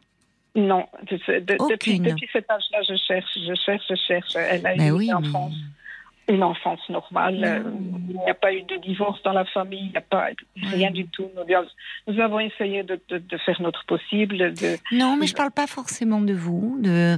Les, parents euh, se remettent tout le temps en question, mais les enfants peuvent faire d'autres rencontres, il y a d'autres liens, il y a d'autres choses qui peuvent euh, les faire souffrir, les, les entraver dans leur développement. Vous me parlez des scouts, vous me parlez de enfin, tous ces lieux, ce, ce, ce moniteur qui lui dit c'est pas très malin de dire ça. Je trouve un enfant déjà de 12 ans qui, bon, fait une crise, mais enfin de dire déjà c'est hyper stéréotypé. Ah bah dis donc, tu trouveras pas de mari. Ces gens, la punition, bah oui, bah écoutez, euh, tout, euh, elle peut aussi se débrouiller sans mari. Hein. Enfin, c'était pas très malin, c'était bon, hyper euh, rétrograde. Mais bon. Non, c'est pas trop pédagogue, non. Pas du tout. Non, je trouve pas non plus. Mais, euh, mais, depuis, elle n'arrive pas, elle arrive pas à trouver son chemin. Elle a eu aussi une relation avec un garçon qui était, c'était il était adorable. Il supportait, il, euh, parce qu'elle lui criait dessus aussi, elle, dénigrait, elle était. bon, alors, si je vous écoute, en fait, c'est une enfant qui demandait beaucoup d'attention et qui euh, serait, aurait, serait un peu jalouse de, de, de, et qui aurait besoin. Mais, mais ça explique pas, ça, ça c'est dans les fratries, ça, ça se retrouve, c'est assez commun, assez banal finalement. Et en général, ça passe avec le temps. Or, à deux reprises, vous me parlez de mal de vivre et vous me dites qu'aujourd'hui, à 32 ans, elle est toujours dans un mal de vivre. Oui, oui. Qu'est-ce qui vous fait penser ça Parce que moi, je, pense qu'au fond, euh, plus que vous ne le... Moi, je n'ai pas la réponse à cette question. Vous voyez, vous m'appelez pour euh, euh, me, demander finalement de quoi votre fille souffre. Je ne peux pas vous répondre, j'en suis bien incapable, puisque je, ne la connais pas. Mais je pense que vous, vous avez certainement plus de clés que vous ne le pensez. Euh, parce que euh, dans, les, dans la façon dont vous me parlez d'elle, il y a peut-être des choses que vous avez, dont vous n'osez pas me parler, mais dans un coin de votre tête, des choses qui pourraient peut-être vous alerter, à laquelle vous songez, qui pourraient m'aider d'ailleurs. Parce que sans vous, moi, je ne peux pas faire grand-chose finalement. Votre fille, je la connais pas, voyez? Non. Donc je ne peux pas répondre à cette question. D'où vient ce mal de vivre? Mais ce que j'entends, c'est que vous m'en parlez. Oui. Euh, je, je, vous écoute régulièrement depuis une année et euh, vous avez une auditrice qui, euh, qui vous avait appelé, euh, plus de contact avec son fils et elle avait dit qu'elle avait été diagnostiquée, je ne sais plus de quoi. Et depuis qu'elle savait qu'elle avait cette maladie, elle s'était fait soigner et elle disait qu'elle se sentait maintenant beaucoup mieux et qu'elle aimerait avoir contact avec son fils, mais son fils ne voulait plus entendre parler d'elle. Et je me suis dit, peut-être que ma fille a aussi une maladie. Je ne sais pas, je sais pas vous, laquelle. Vous, vous vous ralliez un peu à, à la thèse de votre mari qui avait peur qu'elle voie un psychologue et qu'on l'étiquette. Voilà, exactement. Et moi, ce que j'aimerais, ce que j'aimerais, Oui. elle a vu euh, quand, son, quand son, son deuxième ami l'a quittée. Mhm. Mhm. Elle était vraiment au bout. Elle était à cran. Elle était, c'était, et elle a été voir un psychologue. Pour, euh, elle, elle- elle- elle espérait pouvoir se sentir un peu mieux. Mais cette psychologue l'a vue deux ou trois fois. Elle lui a dit, Oui. ben, écoute, je, ne peux pas t'aider. Je, je, je vais te, te donner Elle la une autre, tutoie notre adresse. Comment? Elle l'a tutoyé? Euh, Je La- ne sais plus alors. Je sais plus. Non, elle, est- elle a- je veux dire, elle l'a vue adulte, votre fille, hein, si je comprends bien, cette psy. Oui. D'accord. Bon, donc la psy lui dit qu'elle peut pas l'aider. Bon, Non, elle lui a dit je peux pas t'aider. C'est ce que vous a dit votre fille, donc. Voilà. D'accord. Et elle, a- elle en a vu une autre. Elle lui a donné l'adresse d'une autre Oui, psychologue. oui. Et, euh, et là, ma fille, euh, elle a dit bon, j'ai été trois fois, quatre fois, mais je n'y vais plus parce qu'elle ne m'apporte rien du tout. Bon. Donc elle a arrêté. Et moi, j'espérais, que ça pourrait être la solution. Oui. Et euh, maintenant, je me dis, je me dis que peut-être elle devrait se faire diagnostiquer. Ce serait, euh, je sais pas, parce que pour moi, Alors, elle, c'est- a- elle a Ah oui, mais alors ça c'est intéressant ce que vous me dites. Parce que là vous me parlez pas de dire elle devrait se faire aider, elle devrait se faire diagnostiquer. C'est intéressant, Voilà. c'est-à-dire qu'en fait vous voyez, euh, euh, finalement ça laisse penser que selon vous votre fille serait malade. Voilà. Pour moi, je- Malade elle, de elle a- quoi elle a une maladie. Comment? Malade de quoi? Moi, j'ose j'ose pas, le- pas mettre le Si, dites-le moi, mais dites-le moi, parce que sinon on parle sans parler en fait. Et, Oui. et je préfère que vous me disiez ce que vous avez en tête. C'est comme ça que je peux vous aider. Sinon on va tourner autour et je ne pourrai pas vous aider en fait. Ouais. Mais je pense, je pense qu'elle a borderline. Alors, euh, qu'est-ce qui vous fait euh, penser ça? Sur les personnalités dites borderline, c'est ça? Oui. Donc ça veut dire que Euh. vous-même, de votre côté, vous essayez de donner du sens à, au comportement de votre fille et euh, donc vous vous êtes renseigné et vous trouvez Voilà. qu'il y a des traits dans sa personnalité qui évoqueraient la personnalité que l'on appelle borderline, c'est ça? Voilà. Les, les... oh, j'ai- j'ai- Qu'est-ce qu'on fait une fois qu'on a ça? Qu'est-ce qu'on Comment? fait une fois qu'on a ça, Marie? Qu'est-ce qu'on en fait de ça? Euh, D'après ce que j'ai lu euh, d'un psychiatre, psychiatre euh, on peut en guérir, mais il faut se faire, il faut se faire soigner. Faut- Alors Marie, Marie, je vais vous dire, vous savez, déjà, euh, vous êtes la mère. Vous n'êtes pas la psy. Et vous savez, même un psy, euh, quand on a quelqu'un qui vient nous voir et qui est dans un mal-être, dans une souffrance, notre premier but n'est pas de l'étiqueter, Voilà. justement. Parce qu'on Oui. l'enferme. Hormis si cette personne est dans un état de délire aigu, dans un état de dépression euh, très forte, mélancolique, avec un risque de passage à l'acte suicidaire, ou dans ces cas-là, en tant que psychologue, on n'est pas médecin et donc on travaille en collaboration avec des médecins psychiatres Mhm. et euh, on demande un avis pour être sûr, confirmé, et éventuellement même qu'il y ait un traitement. Vous voyez, enfin. Mais sinon, en fait, même si on a des idées des différents types de personnalités, jamais on ne renvoie ça à la personne parce que c'est pas ça qui l'aide.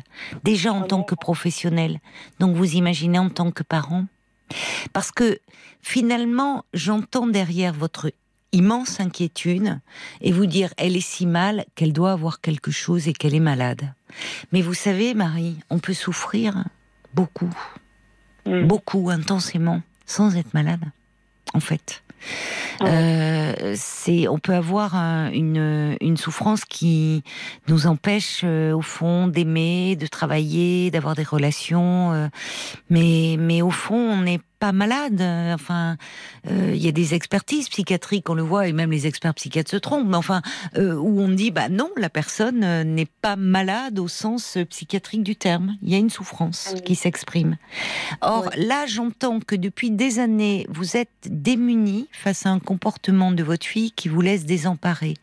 Et le fait d'avoir ce regard au fond, il est en train de fausser. Le, ça, ça- ça donne un prisme qui ne va qu'accentuer le mal-être entre vous deux. Et le en tout cas. Oui. Parce que moi, ce que j'entends, c'est que votre fille, elle vous dit, euh, elle vous parle de sa démarche. Elle vous en a parlé, qu'elle est allée voir une psy. Oui, oui. Ça, c'est une Oui. preuve de confiance. Une grande Oui. preuve de confiance. Ah oui, elle, elle- là, elle a, elle a vraiment confiance en nous parce qu'elle nous raconte absolument tout. Absolument tout. D'ailleurs, elle appelle son père tous les jours. Moi, pas, mais son père, Elle appelle son jours. père tous les jours. Tous les jours. Tous les jours. Quand elle est mal, elle l'appelle tous les jours. Qu'est-ce qu'elle lui Elle- dit elle- Qu'est-ce que elle- Son père oui Quand Ah, elle est mal, elle appelle. C'est ça. Oui, parce qu'elle est très incertaine. Elle, elle doute sur tout. Elle, elle, elle, elle l'appelle pour rien du tout. Appelle, euh, quand elle doit choisir une couleur de rideau, elle appelle son père. Elle elle peut rien décider elle-même. Elle, elle, se débrouille très bien. Elle a un très bon travail. Elle a des amis. C'est intéressant. Donc, Comment elle a un très bon travail, donc ça veut dire qu'elle a, Oui. elle est arrivée à se faire une place, à ce qu'on Oui. lui confie des responsabilités. Oui. Là, elle n'est pas fragile sur ce Ah plan-là, non. mais c'est sur euh, dans sa vie personnelle où elle est fragile et comme une enfant encore qui a besoin de l'approbation, Voilà. de l'assentiment de son père. Voilà. D'accord. Si elle est aussi proche de son père, encore aujourd'hui à 30 ans passés, ça peut expliquer aussi un peu la rivalité qu'elle a vis-à-vis de vous Oui, ça, j'ai jamais pensé. aussi. Voyez. Ouais. Euh, donc, elle peut, euh, elle peut avoir euh, besoin. Elle peut, votre fille peut être fragile sans être, euh, comment dire, étiquetée avec une personnalité problématique. Bon, pour faire simple, vous savez, même les psys sont pas trop d'accord entre eux sur la, les troubles de la personnalité borderline. Alors, on va pas faire, on va pas ouvrir le débat. Mais voyez, il y en a qui, en fait, il y a les personnalités névrotiques, il y a les personnalités psychotiques, il y a les, il y a les personnalités perverses, et puis il y a les personnalités qu'on appelle borderline. Alors, euh, il y, a, il y a un grand débat, jusqu'à présent, les considérer comme des personnalités très bien structurées, donc qui seraient un peu entre les personnalités névrotiques et les personnalités psychotiques. Une fois qu'on a dit ça, on n'a pas grand-chose. D'autres disent, mais non, la personnalité borderline est une personnalité qui doit être une entité à part entière. Bref, je ne vais pas vous faire le débat ici, qui n'aurait que peu d'intérêt finalement, qui ne viendrait pas à bout de votre inquiétude ni à celle de votre fille. En tant que parent, ce que vous pouvez dire ou ce que son père peut lui dire, peut-être qu'elle entendra mieux de son père, qui lui dise, tu sais, euh, je, je, par moment, en tant que père, je me sens démunie. J'aimerais pouvoir t'aider, mais euh, je sens bien que tu attends beaucoup de moi. Je suis là pour toi, mais euh, il faudrait que toi, tu te fasses davantage confiance. Ah, mais Et- il, lui- dit continuellement. Continuellement. Alors peut-être qu'il lui dit trop. Vous savez, quand on dit trop les choses, c'est comme quand on dit je t'aime à tout bout de champ, ben on l'entend plus. Hein. Ouais. Mais, mais et c'est pour ça que nous sommes complètement démunis, nous ne savons vraiment plus quoi faire. Et, et j'en viens maintenant aussi à, à ne plus vouloir la voir parce que chaque fois j'ai peur. Quand elle vient, j'ai peur. Mais qu'est-ce qui se Donc, passe quand elle vient. Comment? Qu'est-ce qui se passe quand elle vient? Ah ben c'est toujours les conflits, continuellement. Mais avec vous, pas avec son père? Ah oui, euh, parce que la dernière fois que nous l'avons vue, nous sommes maintenant euh, à l'étranger, elle est venue nous voir. Oui. Euh, parce que mon fils, il habite aussi dans un autre pays. Donc, nous sommes tous. euh, mon fils, il dit Je viens vous voir. euh, C'était il y a trois semaines. D'accord. Avec ma, mon ami. Il a une amie, euh, une nouvelle amie. Et euh, ma fille, elle a entendu ça. Elle a dit Oh ben, moi, je viens aussi. Donc, elle a fait 1300 kilomètres depuis la France pour venir ici. Et euh, elle est restée un jour. Mon fils, il est arrivé le lendemain. Et le jour après, donc ça faisait qu'un jour qu'elle était là, que nous étions tous là ensemble, elle a piqué une crise pour rien du tout, absolument rien. Tout d'un coup, elle a piqué une crise. Et mon, mari, euh, son papa, lui a dit Mais écoute, tu es égoïste maintenant. euh. Alors là, c'était. Elle a hurlé, elle a pleuré, elle a claqué la porte, elle est partie. Elle est restée loin toute la journée. Elle est revenue et. euh, elle- elle poussait une tête, mais c'était une horreur. Et bon, mon mari lui a dit, écoute, si tu pousses une tête comme ça, euh, tu, tu, tu ressors et tu reviendras quand tu te conduiras normalement. Elle a pris ses bagages. Comment a- parle un enfant finalement? Comment? Comment parle un enfant? Elle est très dépendante de vous. hein. Trop. Oui, très. Elle est très dépendante de vous, trop. Elle a du mal. Enfin, vous me dites, elle appelle son père tous les jours. Elle est très en demande. Et euh, à un moment, euh, il va. Enfin, il, est, il est important que son père lui dise laissez, laissez votre mari intervenir c'est auprès de lui qu'elle est, elle est encore comme une, fille, une petite fille très en attente, parce qu'elle voudrait qu'il lui prenne la main et qu'il la guide un peu dans son existence, ce qu'il ne peut pas faire. Et dire. Bon, alors, il s'agit pas de. de le, son est mauvais, donc euh, je suis désolée, mais c'est vrai qu'il y a plein de coupures, donc j'essaye un peu de faire vite, parce que le, le son est vraiment pas bon, Marie, j'en suis désolée. Euh, je, je, je, pense que c'est votre mari, puisqu'elle confie ses démarches auprès d'un psy, oui, il faut qu'elle se fasse aider. Mais que son père lui dise, écoute, euh, qu'il vous inclut en disant on sent bien ta mère et moi que tu que tu n'es pas bien.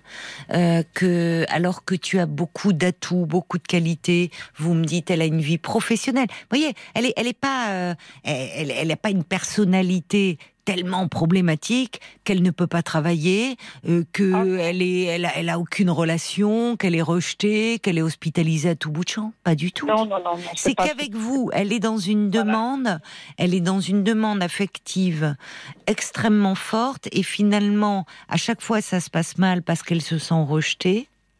Euh, alors, à un moment, les parents, euh, ne peuvent, vous ne pouvez être que démunis parce que euh, vous êtes face à une euh, femme adulte aujourd'hui, mais une femme adulte qui exprime encore des besoins d'enfant. Et les parents, bah, si vous voulez, il y a entre les parents que vous êtes et les parents qu'elle a dans la tête, et ça c'est valable pour chacun d'entre nous, il y a les parents tels qu'ils sont. Et puis il y a les images de parents. Et les images de parents, elles se construisent dans l'enfance. Et les images de parents, elles sont toutes puissantes. Parce que quand on est un petit enfant, les parents, euh, ils sont tout puissants. Donc, euh, on peut grandir, on peut grandir, prendre des centimètres, avoir un boulot, des responsabilités, et avoir une image encore de parents tout puissants dans la tête, et qui finalement, euh, dont on se sent extrêmement dépendant, et tout petit et tout fragile face à eux. Et en thérapie, on peut être aidé comme ça à grandir. Or là, elle vient vers vous, elle vient vers son père, elle demande, elle demande, elle a une demande d'attention qu'elle exprime depuis son plus jeune âge. J'en profite pour dire aux parents que dans ces cas-là, n'ayez pas peur d'aller voir euh, quelqu'un, d'aller voir un professionnel. Un professionnel digne de ce nom, il va pas, euh, enfin, il n'est pas là pour dire euh, votre fils il est ci ou votre fille elle est ça.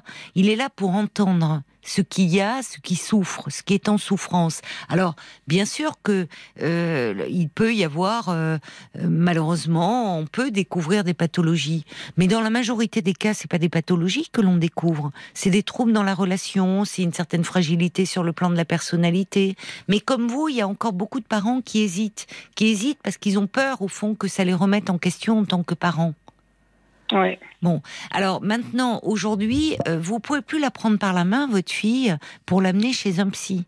C'est à elle de faire cette démarche. Mais vous voyez, quand vous me dites, elle nous dit tout, enfin, elle dit tout à son père, c'est ça qui ne va pas. Comme un petit enfant dit encore tout à ses parents, raconte facilement sa journée à l'école. Déjà, les enfants, quand ils grandissent, ils racontent plutôt à leurs parents. Les filles, elles racontent plutôt à leur père. Et c'est un moment bien difficile à vivre pour leur père, mais c'est un moment essentiel.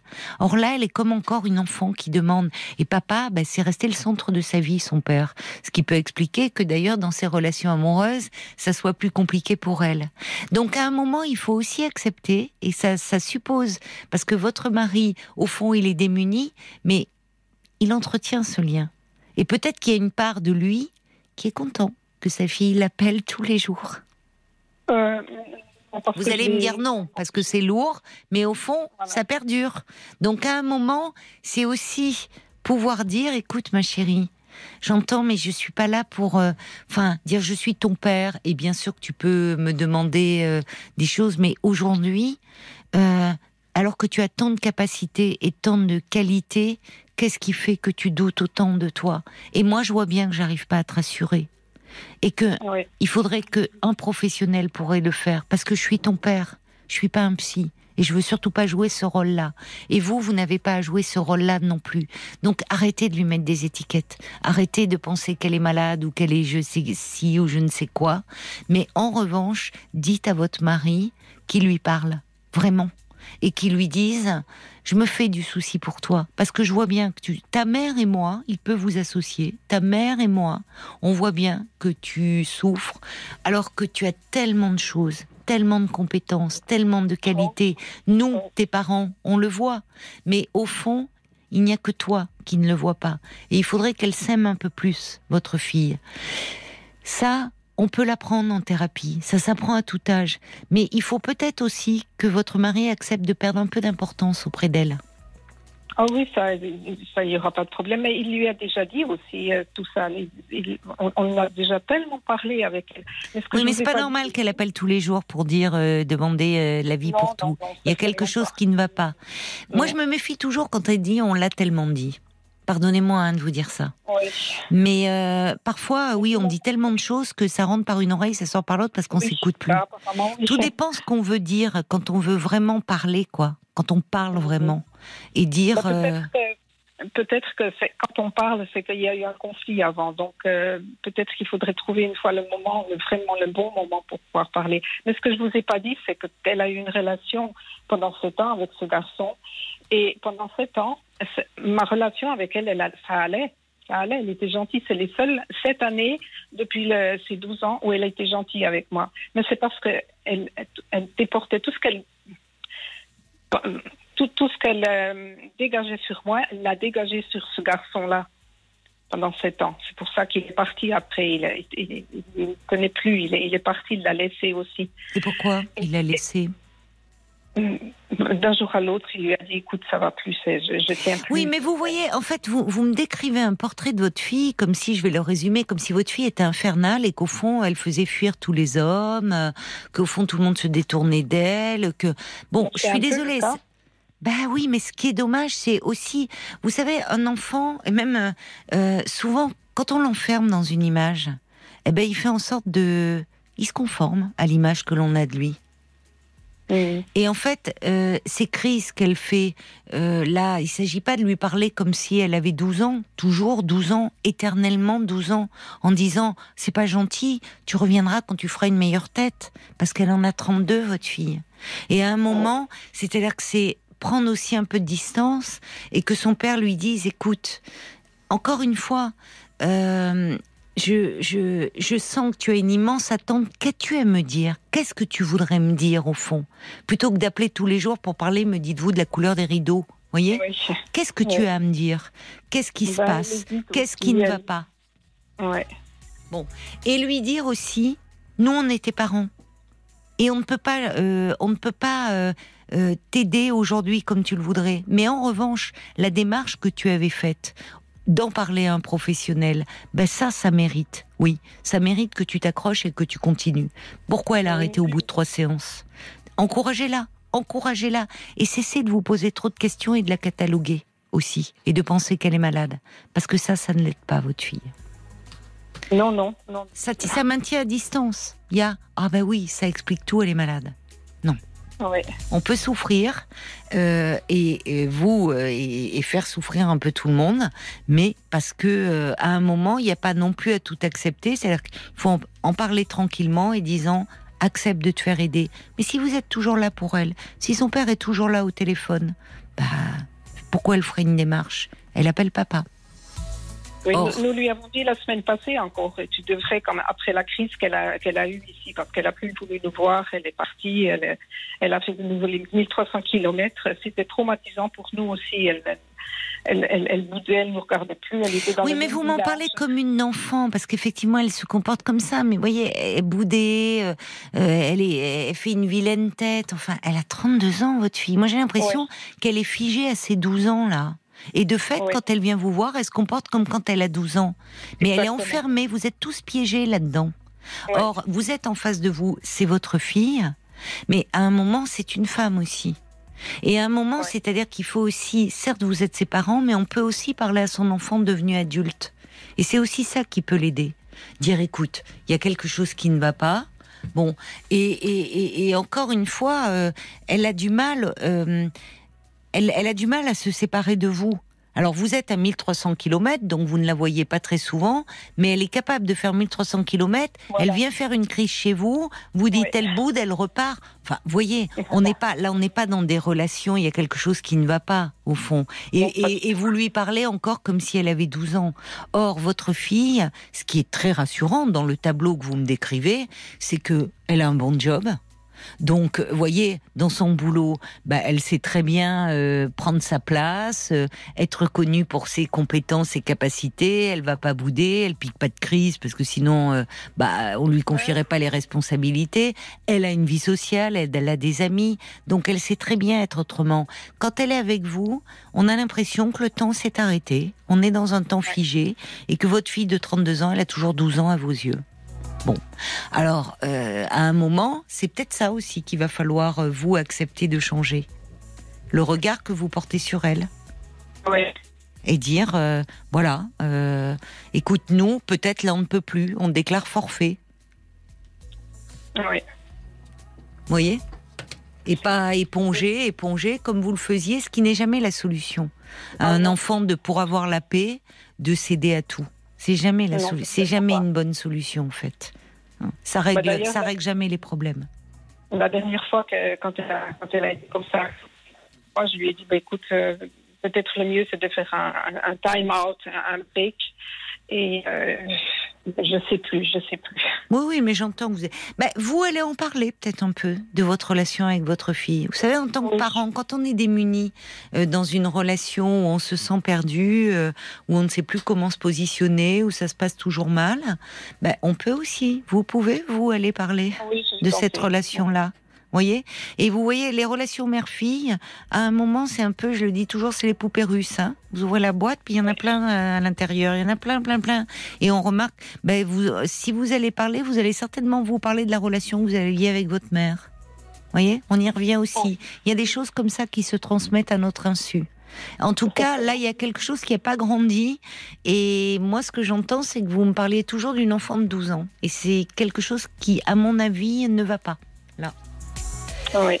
Voilà, donc euh, réfléchissez, parlez à votre mari et peut-être que lui aussi euh, saura trouver les mots pour lui dire, pour passer le relais en fait.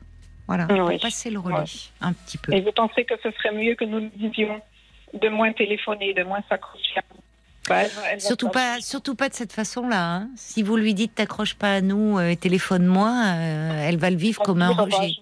Allez en parler, vous, un peu, Marie.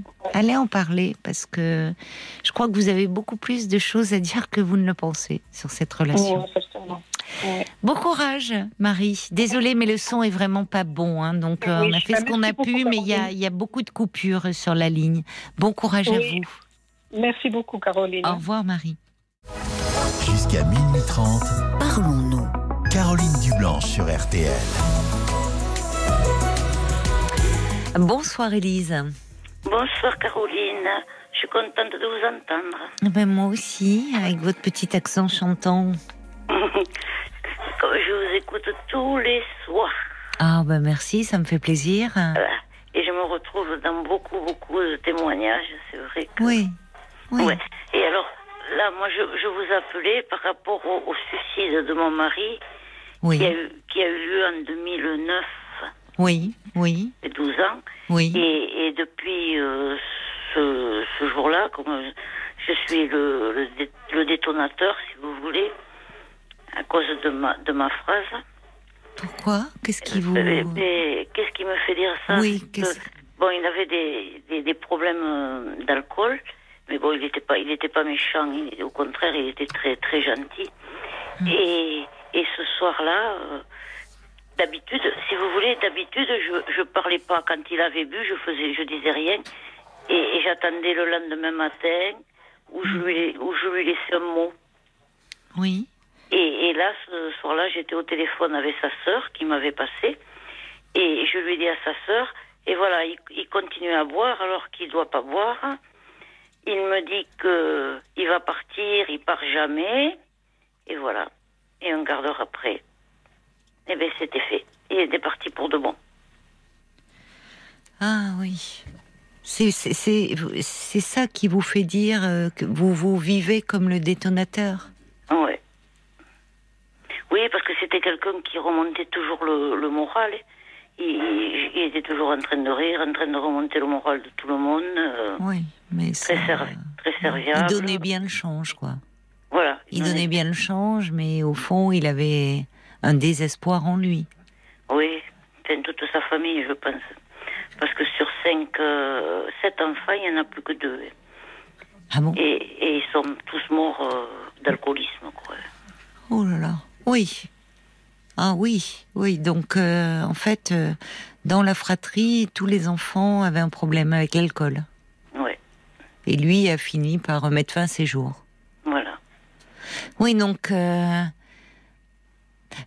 qui est terrible pour vous, c'est que vous, évidemment, tout dans un contexte aussi tragique, euh, tout devient signifiant. Enfin, cette, cette phrase-là, vous l'avez peut-être dite à, votre à votre belle-sœur euh, d'autres fois, Élise, sans même vous en rendre compte. Devant lui.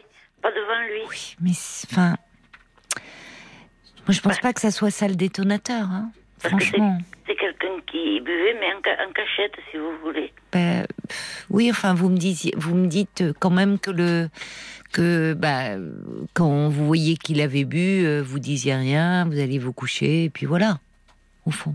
Il, s'alcoolisait, de... vous l'avez toujours connu comme cela, s'alcooliser euh? Oui, depuis l'âge de... On s'est rencontrés, moi j'avais 17 ans. Oui. Lui, il en avait 25. Hmm. Donc euh, au début, c'était la fête, quoi, si vous voulez. Oui. Oui, Donc je me rendais pas compte. Oui, oui, oui. Bien sûr, oui, oui. Au départ, euh, vous ne rendiez pas compte que c'était, il avait un vrai problème avec ça. Voilà. Donc, il buvait en cachette de vous. Voilà, et moi je passais derrière, je, vidais les bouteilles, mais même devant, lui. Hein. Oui. Depuis des années. Depuis des années, voilà. Hum, hum. Et puis, c'est mon, moi, si je suis toujours là, c'est grâce à mon fils, quoi. Parce que quand il est parti, moi, je voulais qu'une chose, c'est partir. Parce que je voulais le, pourquoi de la chose. Il n'a pas. Vous, vous me dites que parfois vous lui laissiez un petit mot le soir. Parce que vous le laissiez tranquille quand il avait bu, m'avez-vous dit, mais vous lui laissiez quel genre de petit mot vous lui laissiez? J'en avais marre qu'il boive, voilà. Oui. Que, voilà. oui. Vous voyez Vous lui avez laissé des petits mots pendant très longtemps, pendant des années. Et ça n'a pas déclenché... Euh, ça n'a pas déclenché un passage à l'acte. C'est que là, il était arrivé euh, au bout de, du bout de son désespoir, au fond. C'est-à-dire que dans ce que vous me dites, euh, même si c'était quelqu'un, enfin, et qu'il avait des qualités humaines, et j'en, j'en, doute pas, Élise, et que c'était quelqu'un de gentil et quelqu'un qui, qui remontait le moral aux autres, dans le fond, très fond de lui-même, il était profondément désespéré. Et c'était pas lié à vous, mais à son histoire à lui, puisque vous me dites que euh, sur euh, sept frères et sœurs, il y en a plus que deux de vivants et qui sont tous décédés euh, de l'alcool. Ouais. C'est parce que, si vous voulez, ils ont perdu leur papa. mon mari, il avait sept ans. Hmm. Voilà. Et puis sa mère n'était pas française. Hmm. Donc elle les a élevés seuls, la belle famille leur a tourné le dos, enfin bon. Hmm. Oui, oui, il y a une histoire euh, familiale euh, certainement très, très compliquée derrière et, et bon. Euh, il y a de, je pense qu'il y a de, de, de, de l'inceste. ah oui. Voilà, par un de, par un de ses frères. Oui, enfin, il y, a, il y, a, des choses très graves et très lourdes derrière. Oui si je suis toujours là, moi, c'est mon fils. Parce que je vous dis, je voulais toujours, je disais toujours, de toute façon, je veux partir, je veux partir. Et, et un jour, mon fils, il me dit, euh, maman, si tu veux partir, euh, peux pas t'en empêcher, parce que je peux pas être là 24 heures sur 24. Mais le jour où tu, tu passes à l'acte, pense à moi. Tu te dis, il a déjà perdu son père comme ça. Oui, bah oui, c'est vrai. Et c'est vrai que depuis, euh, je lui ai promis que. Oui, que vous lui feriez pas ça en fait. Non, non, parce que, de toute façon, c'est trop dur à vivre. Oui, oui, ben oui, pour l'avoir vécu vous. Et il a déjà perdu son père euh, de cette façon-là. Il avait quel âge, votre fils? Il avait 25 ans à l'époque. Voilà, oui. Ça pèse sur ça, ça sur un sur la vie d'un enfant, ça, ça pèsera sur toute sa vie, même s'il pourra euh, se construire, mais il y aura toujours ça. Parce que c'est terrible le suicide d'un proche. Ça laisse ceux qui restent dans une euh, dans un abîme de, de questions, de culpabilité. On l'entend, voyez-vous, qui vous pensez être le détonateur. Vous savez, euh, Élise, les, les causes d'un d'un suicide, elles sont toujours complexes. Et euh, Oui, je, je l'ai entendu, vous le dites, ouais, j'écoute vos émissions, donc euh, je l'ai entendu, ouais. Oui, parce que parler de détonateur, c'est vrai qu'il peut y avoir dans la vie, là, euh, quelque chose qui va provoquer, euh, mais qui va toujours entrer en résonance avec des événements du passé. Et malheureusement, tout d'un coup, ça, il y a quelque chose qu'on ne peut plus arrêter. Et semble-t-il, l'alcool, en fait, euh, a été pendant longtemps, très longtemps, comme un médicament pour votre, Oui. euh, pour votre Je- mari. Pour, Je lui ai euh, déjà dit, bah oui, je, je lui ai déjà dit. bah oui. Il se suicidait à petit feu, je lui ai dit déjà. Oui, c'est ça, c'est ça. Il y avait quelque chose de, de très autodestructeur chez lui. Et que l'alcool, c'était pas un médicament, je, je, je lui ai dit. oui, oui. Mais malheureusement, au départ, il fonctionne comme tel, comme un médicament contre l'anxiété.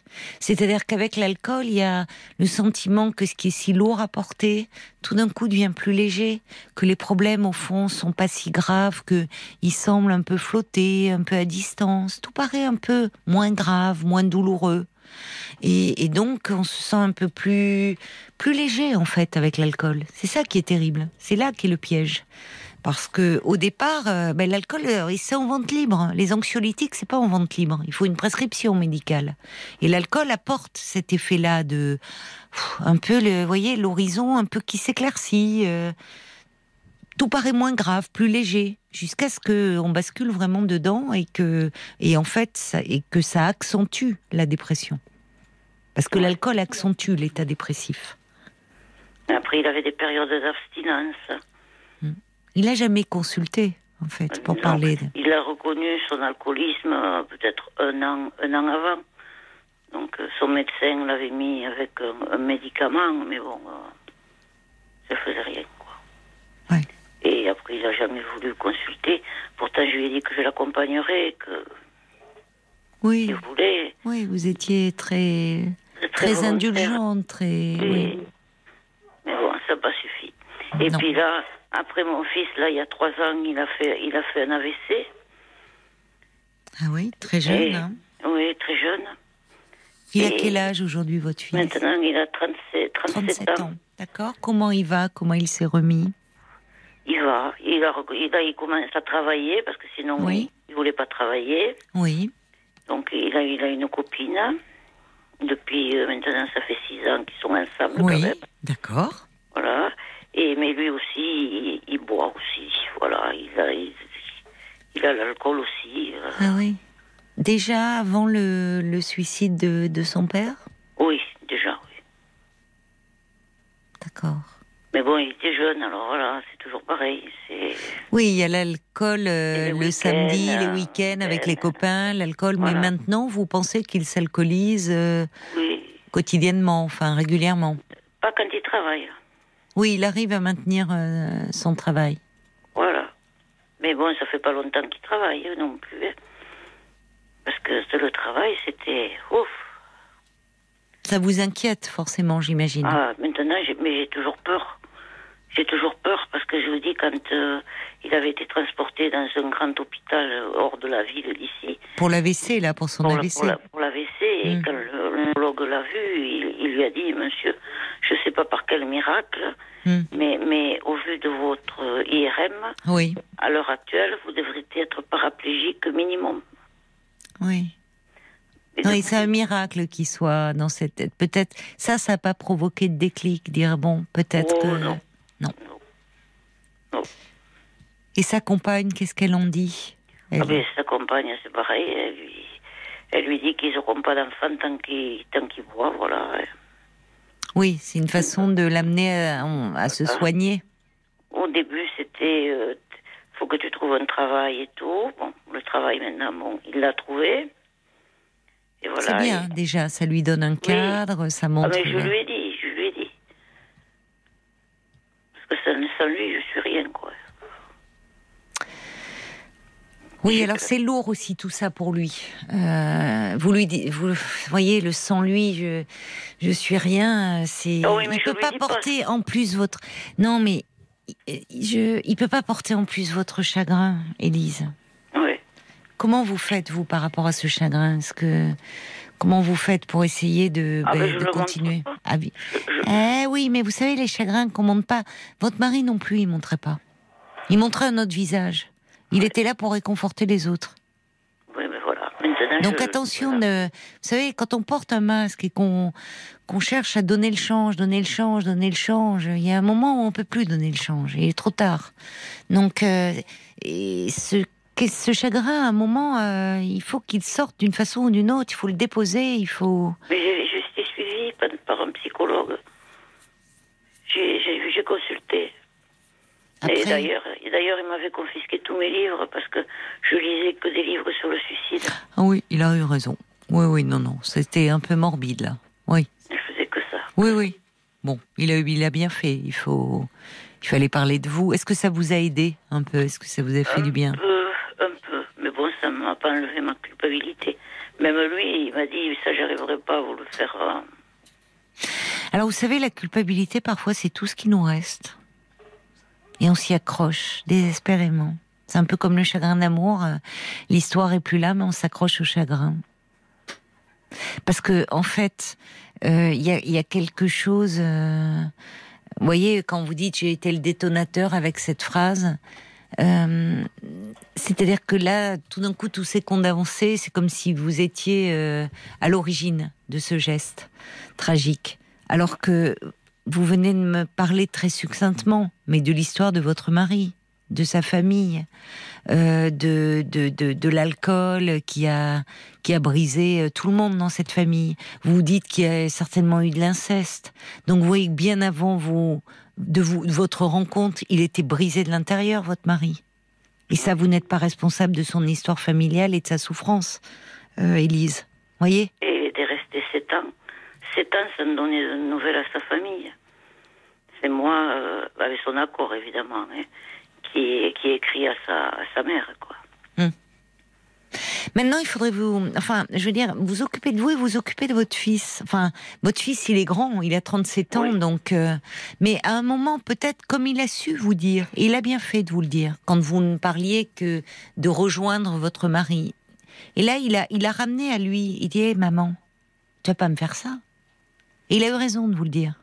Oui, Parce que quand euh, euh, c'est ce poids, il aura toute sa vie. Voilà, toute sa vie, on doit faire avec. Et il n'y a rien de pire, c'est un fardeau finalement. Évidemment que celui qui met fin à ses jours n'y pense pas. Il pense plus à rien à ce moment-là, qu'à sa souffrance. Et malheureusement, il faut être dans un désert- désespoir tel qu'on pense qu'il n'y a que la mort qui pourra arrêter la souffrance. Mais j'ai- j'ai finalement, perdu mes chiens aussi. Je, perds tout. Oui, mais Élise, Élise, la vie est une succession de pertes. Oui, mais bon, ça fait lourd, quoi. Ben, ce qui fait lourd, c'est que effectivement, à un moment, euh, il y a, surtout quand euh, il y a des pertes comme ça tragiques, et qu'à un moment, euh, c'est là quand ça devient trop lourd, il faut demander de l'aide. Parce que sinon, je pense à votre fils, moi, là, dans l'histoire. Parce que vous savez, il y a des histoires où euh, quelque part ça se transmet. Alors ça se transmet pas dans les gènes. hein. Il n'y a pas le gène du suicide, mais ça se transmet dans la souffrance. Une souffrance qui est pas parlée, qui est pas mise en mots, qui est pas réglée. Et, et finalement, ben, on, on se, on s'embourbe, on s'embourbe dans le chagrin. On essaie de donner le change, et puis à un moment, on peut plus. Donc euh, c'est des vivants dont il faut s'occuper, Élise, de vous, de votre fils. On marque une pause. Euh, on va continuer à se parler après les infos de minuit. À tout de suite. d'accord, je vous remercie. Jusqu'à minuit 30, Parlons-nous. Caroline Dublanche sur RTL. Pendant une demi-heure encore, vous pouvez appeler le standard de Parlons-nous au 09 69 39 10 11 pour me parler de vous. Vous pouvez aussi euh, réagir à ce que vous entendez. Vous le faites en écoutant euh, qui nous parlait euh, du suicide de son mari en 2009, Marie qui s'alcoolisait depuis toujours. Élise porte le, poids de la culpabilité de, ce passage à l'acte, alors que elle nous dit que bah, dans la famille de son mari, il y a eu beaucoup de beaucoup de, beaucoup de drames. Mais euh, Élise, vous êtes là? Oui, je vous écoute. Euh, il y a, y a l'homme camélia qui envoie un petit SMS en disant la psychogénéalogie traite de ces drames qui semblent se perpétuer parfois de génération en génération dans certaines familles. C'est ce que je vous disais, c'est-à-dire que euh, il n'y a pas d'hérédité euh, au sens euh, génétique, voyez, du suicide. Il n'y a pas de. C'est pareil, le tempérament suicidaire, c'est, ça veut rien dire en fait. Mais en revanche, ce qui est certain, c'est que d'une génération à l'autre, qu'est-ce qu'on peut se repasser euh, des, mais des, des, valises, des malles entières de problèmes, voyez de problèmes euh, de d'histoire, de famille, de souffrance, de choses non réglées. Et, et, et, parfois, quand on voit les parents euh, réagir, s'enfoncer dans la dépression, bah, on peut se dire, en fait, c'est comme si c'était la seule solution possible, subir subir, s'autodétruire, s'anesthésier, peut-être pour moins souffrir via l'alcool ou d'autres substances. Donc, euh, en fait, la tendance au suicide, elle peut se transmettre, mais elle n'est pas héréditaire, parce qu'on peut s'en débarrasser. C'est ça, moi, que j'aimerais en fait euh, dire, dire à tous ceux aussi qui écoutent là, parce que, hum, parce que, parce que malheureusement, ça touche beaucoup de familles, beaucoup de vies comme ça qui sont fauchées, de vies euh, jeunes, alors que si, seulement la personne pouvait se donner du temps, d'aller en parler, de pouvoir mettre des mots, parce que à un moment, la souffrance est telle, le désespoir est tel que je le disais, on pense qu'il n'y a plus que cette solution-là. Euh, or, en fait, il y a des choses à tuer, il y a des choses qui doivent mourir, oui, mais pas là, c'est pas, c'est pas à la vie qu'il faut mettre un terme, c'est à cette souffrance ou en tout cas à cette mauvaise image que l'on a de nous, à cette euh, enfin, à cette estime de soi, comme on dit dans notre jargon de psy, si, si faible. Qu'est-ce qu'on doit tuer finalement? Et ça, on peut tordre le cou à bien des images de soi-même. Euh, quand on est en thérapie. Et c'est peut-être là qu'il va falloir lui botter un peu les fesses à votre fils. Voyez Parce que ça, ça peut vous donner aussi. Vous dites, euh, heureusement qu'il est là parce que moi, au fond, je vis aujourd'hui grâce à lui. Mais au fond, attention de pas non plus le voir couler. Voyez, vous dites, ce qui est terrible dans le dans la, dans l'alcool, quand euh, dans, dans, dans un couple, c'est que le conjoint, il devient passif. Il devient passif, il en est à bah, cacher les bouteilles ou à, aller mettre au recyclage les bouteilles vides. Et puis il assiste impuissant au naufrage. Alors, on peut pas aider quelqu'un qui ne veut pas se soigner, hein, Élise. on peut pas aider.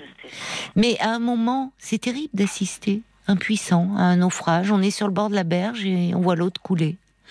Alors, votre fils, là, il est jeune, il a 37 ans. Il a déjà une histoire qui est compliquée, oui, avec son papa qui allait tellement mal qu'un jour il a pu trouver que cette solution-là. Ben justement, lui, il a la vie, elle lui a envoyé un signe. Très jeune, il a fait un AVC et on sait que euh, l'alcool peut aussi, euh, enfin, est à l'origine de nombreuses maladies. Hein. donc, euh, les, problèmes, justement, l'AVC et autres, c'est un signe. Il s'en sort sans séquelles. Et là, il continue, continue continue à s'alcooliser. Donc à un moment, alors vous, sa compagne lui dit, elle essaye comme elle peut, elle dit, bah non, on n'aura pas d'enfant tant que tu seras dans cet état-là et tant que tu voudras pas te prendre en charge. Donc à un moment, il a la vie, il a la vie devant lui là. Et dire, euh, plutôt que de s'enfoncer petit à petit et au fond de rejoindre un peu son père dans son désespoir, dans son autodestruction, mais par moment, faudrait aussi pouvoir lui dire, dire, écoute, moi, tu assumes dire, et tu as bien fait, ça vous a provoqué un électrochoc, de dire, écoute, il y a déjà papa qui est parti de cette façon-là, tu vas pas en plus t'y mettre et me laisser. Ben aujourd'hui, il faut pouvoir aussi lui dire à votre fils, arrête maintenant, c'est insupportable. Mais j'ai essayé, j'ai essayé. J'essaye toujours. Et bien l'autre jour, il y a une phrase qui m'a dite, et ça, ça m'a marqué. Parce qu'il m'a dit que j'étais plus importante à ses yeux que sa copine. Bah oui. C'est dur pour sa copine, je trouve. Mais oui. Mais ça veut dire qu'il reste, euh, il reste, oui, mais ça veut dire que il reste comme un peu un enfant perdu et euh, et, qui a besoin, euh, qui a besoin d'être consolé. effectivement, comme un enfant, un enfant, il pense pas à construire sa vie. Il travaille, il donne le change, il est adulte sur ce plan-là. Mais à côté de ça, il reste un enfant perdu dans un immense chagrin. Et, et c'est ce qui. Qu'est-ce que vous avez ressenti au fond? Ça vous a interpellé, mais qu'est-ce que vous avez ressenti au fond quand il vous a dit ça, votre fils je, je, lui ai dit que c'était pas normal. Je, hmm. je, lui ai dit euh, bien, que, je que, je passe en seconde si tu veux, mais pas en premier. Oui. C'est bien, vous avez plein de bon sens. Et ça, ça peut l'aider parce que bon, bah, il y a des, il y a des mères qui auraient pu dire ah, qu'est-ce que je compte pour mon fils? Et vous, vous ah, sentez, vous sentez que c'est pas l'aider. Il vous aime, euh, ah énormément, mais mais vous sentez c'est bien parce que vous lui avez répondu, euh, c'est très maternel ce que vous lui avez dit. Dit, hé, t'as ta vie à construire. Vous, votre vie, elle est, elle est, vous l'avez en, grande partie vécue. Il vous reste encore beaucoup de choses à vivre, mais lui, il a tout à construire. Il a justement, c'est votre fils, mais c'est aussi euh, un mari, un compagnon. Ça pourrait être un père, et il faut pas qu'il se prive de toutes ces possibilités-là. Et, c'est là qu'il faut lui dire, tu restes mon fils, oui, mais moi j'ai envie aussi de te voir attraper la vie à, plein, à plein, à, plein bras, voyez? Or là, il, vivote. Donc c'est là où il faut. Euh, vous pouvez lui dire j'ai repensé à ce que tu m'as dit et ça va pas parce que en fait, euh, toi tu as tout à construire et ne néglige pas ta copine, cet amour qui est là, qui euh, finalement euh, t'aime et qui patiente et qui, vous pouvez lui dire, qui est dans la même situation que j'ai vécu moi avec ton père, qui te voit t'auto-détruire et qui peut rien faire. La laisse pas comme ça, parce que ça c'est insupportable. Ramenez-le un peu à ça. Et dire accepte de demander de l'aide, parce qu'au fond c'est qu'il y a une souffrance derrière. Il il n'a pas besoin d'aide lui, parce que ce que je comprends pas, c'est que il, boit pas parce que pour s'anesthésier, il, boit parce que ça lui fait plaisir. Voilà, c'est ce qu'il vous dit?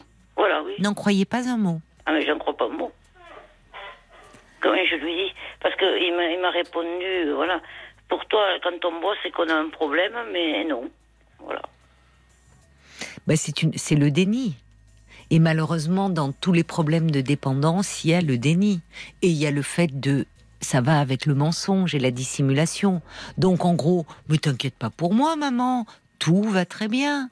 Oh, je m'alcoolise un peu comme ça avec les copains, mais tout va très bien. C'est pas vrai. Donc à un moment, là où ce que vous pouvez faire, c'est justement parce que vous l'aimez. Justement, les gens qu'on aime, il faut parfois leur botter un peu les fesses. C'est comme en amitié, on peut se permettre de dire des choses euh, euh, parce parce qu'on aime les gens et que et que euh, il s'agit pas d'aller toujours dans le sens du poil et de dire écoute arrête avec ça. Tu peux dire à ça qui tu veux, mais pas à moi. Je sais bien qu'au fond, il euh, y, a, y a une souffrance. Je la connais que trop bien, cette souffrance. Et j'ai vu ton père partir, et toi, je, je veux pas, je veux pas ça. Donc, euh, euh, comme le dit d'ailleurs, l'homme au caméléon envoie un joli message pour dire cette préférence affichée, où il croit vous faire plaisir. Il est comme un petit garçon encore. Maman, c'est toi la plus belle, c'est toi que j'aime et que, vous voyez, il a cru vous faire plaisir et je trouve que vous avez vraiment bien réagi. Euh, mais l'homme au camélia dit cette préférence marque le fait qu'il se considère plus comme fils, comme enfant que comme adulte et peut-être père potentiel. Un attachement à l'enfance qui lui empêche d'entrevoir le futur. Il est trop tourné vers le passé. Ouais. Donc, votre énergie, vous pouvez la mettre à ça. Vous pouvez euh, peut-être, euh, euh, avec faire alliance avec sa copine, dire écoute, moi je vais essayer, je comprends comme je peux de t'aider, et que sa copine soit assez ferme avec lui. Comment on peut l'être avec quelqu'un que l'on aime? Aimante mais ferme, en disant écoute, je t'aime mais j'aime pas l'alcool entre nous. Ah bah, et, et, le fait qu'on puisse pas se projeter dans l'avenir parce qu'il y a l'alcool. Donc accepte demande de, demande de l'aide, accepte, va parler. Parce qu'au fond, l'alcool, c'est, c'est vraiment ce qu'on voit. Derrière, il y a la souffrance, il y a la dépression, il y a plein de choses. Et, et ça, euh, bah, c'est important d'en parler. Des réactions, Paul Je voulais vous lire ce message de Marie-Claude qui dit il faut comprendre que l'alcoolisme est un suicide en soi. Cette maladie empoisonne la vie d'entourage. Et effectivement, je voulais euh, vous donner le, le site de Alanon, oui. Alatine, justement, parce mmh. que l'entourage, effectivement, il sait pas forcément quoi faire. C'est vrai. Et un sûr. peu démuni. Donc il y a un aide, enfin, une aide à l'entourage des malades alcooliques. Alanon, Alatine, c'est al-anon-alatine.fr. C'est quoi la différence? Euh, alors, la différence, je l'ai pas tout de suite, je, je le sais. Peut-être pour les enfants. Il me semble qu'il y a pour les enfants, exactement. Oui, à latine, c'est pour les enfants. Ouais. Euh, vous pouvez faire une demande d'information ou d'aide au 09 63 69 24 56. On vous le redonnera, ce numéro, parce que peut-être oui. que vous pourriez appeler pour, ou en parler à sa compagne. Vous vous entendez bien avec la compagne de votre oui, fils Oui, oui, oui, très bien. Ben, peut-être euh, qu'elle, vous voyez, parce que euh, là, cette association à la non, vous pouvez, euh, c'est le principe des alcooliques anonymes, où là, ce sont pour les personnes qui sont dans une dépendance, qui peuvent comme ça aller parler. Euh, et il y a des groupes de parole qui existent pour les proches. Alors les proches, ça peut être ben, la maman comme vous, euh, les parents donc, ça peut être le conjoint, ça peut être aussi les enfants.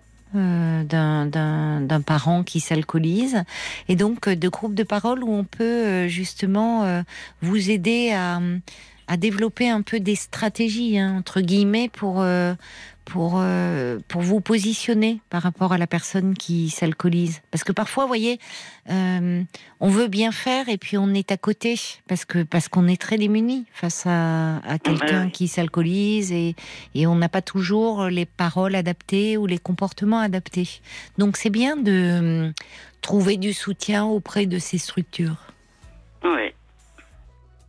Donc n'hésitez pas à demander euh, de l'aide, vraiment. Et puis, euh, ça peut être un objectif, ça, aussi pour vous. Et puis, et puis pour de votre côté, bah, comme vous l'avez fait, euh, essayez à travers, vous me parliez de chiens que vous avez eu, peut-être, je ne sais pas. Ah, j'en ai eu d'autres. Il y, en a, il y en a un qui est parti deux mois après, après le décès de mon mari. Bon, il était vieux. Après, il y en a un autre qui est parti quatre ans après. Et là, j'ai perdu celle que j'avais eue toute seule le 21 janvier. D'accord. Et vous faites et Paul me dit que vous faites partie d'une association aussi de oh, oui. de personnes qui que où vous alliez faire des balades ensemble. Voilà, non d'éducation. D'accord. D'éducation canine. Bon. bon. Ben, quand vous vous sentirez prête, peut-être que vous pourrez euh, accueillir un nouveau compagnon. Oui, non là je n'ai pas parce que j'ai été opérée euh, il n'y a pas longtemps. D'accord. Bon, bah alors, soignez-vous bien, déjà. Et puis, un dernier petit mot de, Brigitte qui dit c'est une manière aussi de votre fils, quand il dit euh, T'inquiète pas, maman, je bois juste pour le plaisir, de protéger son addiction, finalement. C'est le déni, hein, c'est ne pas voir euh, la réalité. Euh, Dites-lui que c'est pas humiliant de boire qu'il y a toujours de la souffrance derrière. Et, par moment, avec une personne qui s'alcoolise, au fond, il faut arrêter de parler de l'alcool parce que les alcooliques, ils, ils sont pas bêtes. Hein. Ils savent très bien que que c'est dangereux, que c'est un problème de s'alcooliser. Si on leur parle que de l'alcool, ils vont vous dire mais non, tu te fais des idées, je bois pas, pas autant que tu penses, c'est pas vrai. Bon, à un moment, il faut dire écoute, j'entends bien que tu souffres. Et euh, ça, il y a des personnes qui pourraient t'aider. Voyez? Parlez-lui plutôt de ça. Mais déjà, bonne convalescence euh, à vous, Élise. Merci beaucoup, Caroline. Je vous embrasse. Et je remercie les auditeurs, oui. Laurent Camélia, Brigitte, etc., qui ont, qui ont beaucoup, qui ont beaucoup réagi pour vous. Oui. Prenez soin de vous, hein, Élise. Oui, je vous remercie. Au revoir. Au revoir, Élise. Jusqu'à minuit 30. Caroline Dublanche sur RTL. Parlons-nous. 30. Parlons-nous. Caroline Dublanche sur RTL.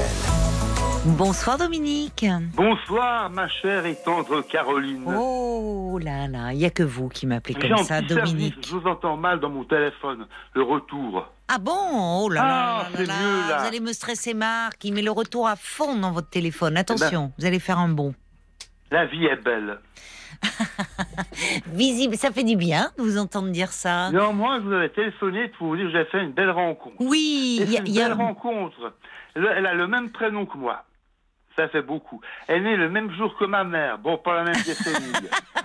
euh, elle travaille depuis Vous m'avez fait 40 ans peur, en oui. grand office euh, suisse. Je peux pas dire le nom. Euh, tout. Et puis elle est adorable, chou, gentil. Et puis on s'est vu déjà quelques fois. Et la semaine prochaine, c'est moi qui vais chez elle en Suisse allemande. Ah, d'accord, d'accord. Mais je me souviens, oui. Mais cette, vous étiez, je me souviens, vous étiez inscrit sur un site, euh, Dominique? C'était Facebook. Ah, d'accord, c'était sur Facebook. Mhm. Mais alors là, vous vous êtes rencontrés, ça y est? On s'est vu plusieurs fois, on s'est vu.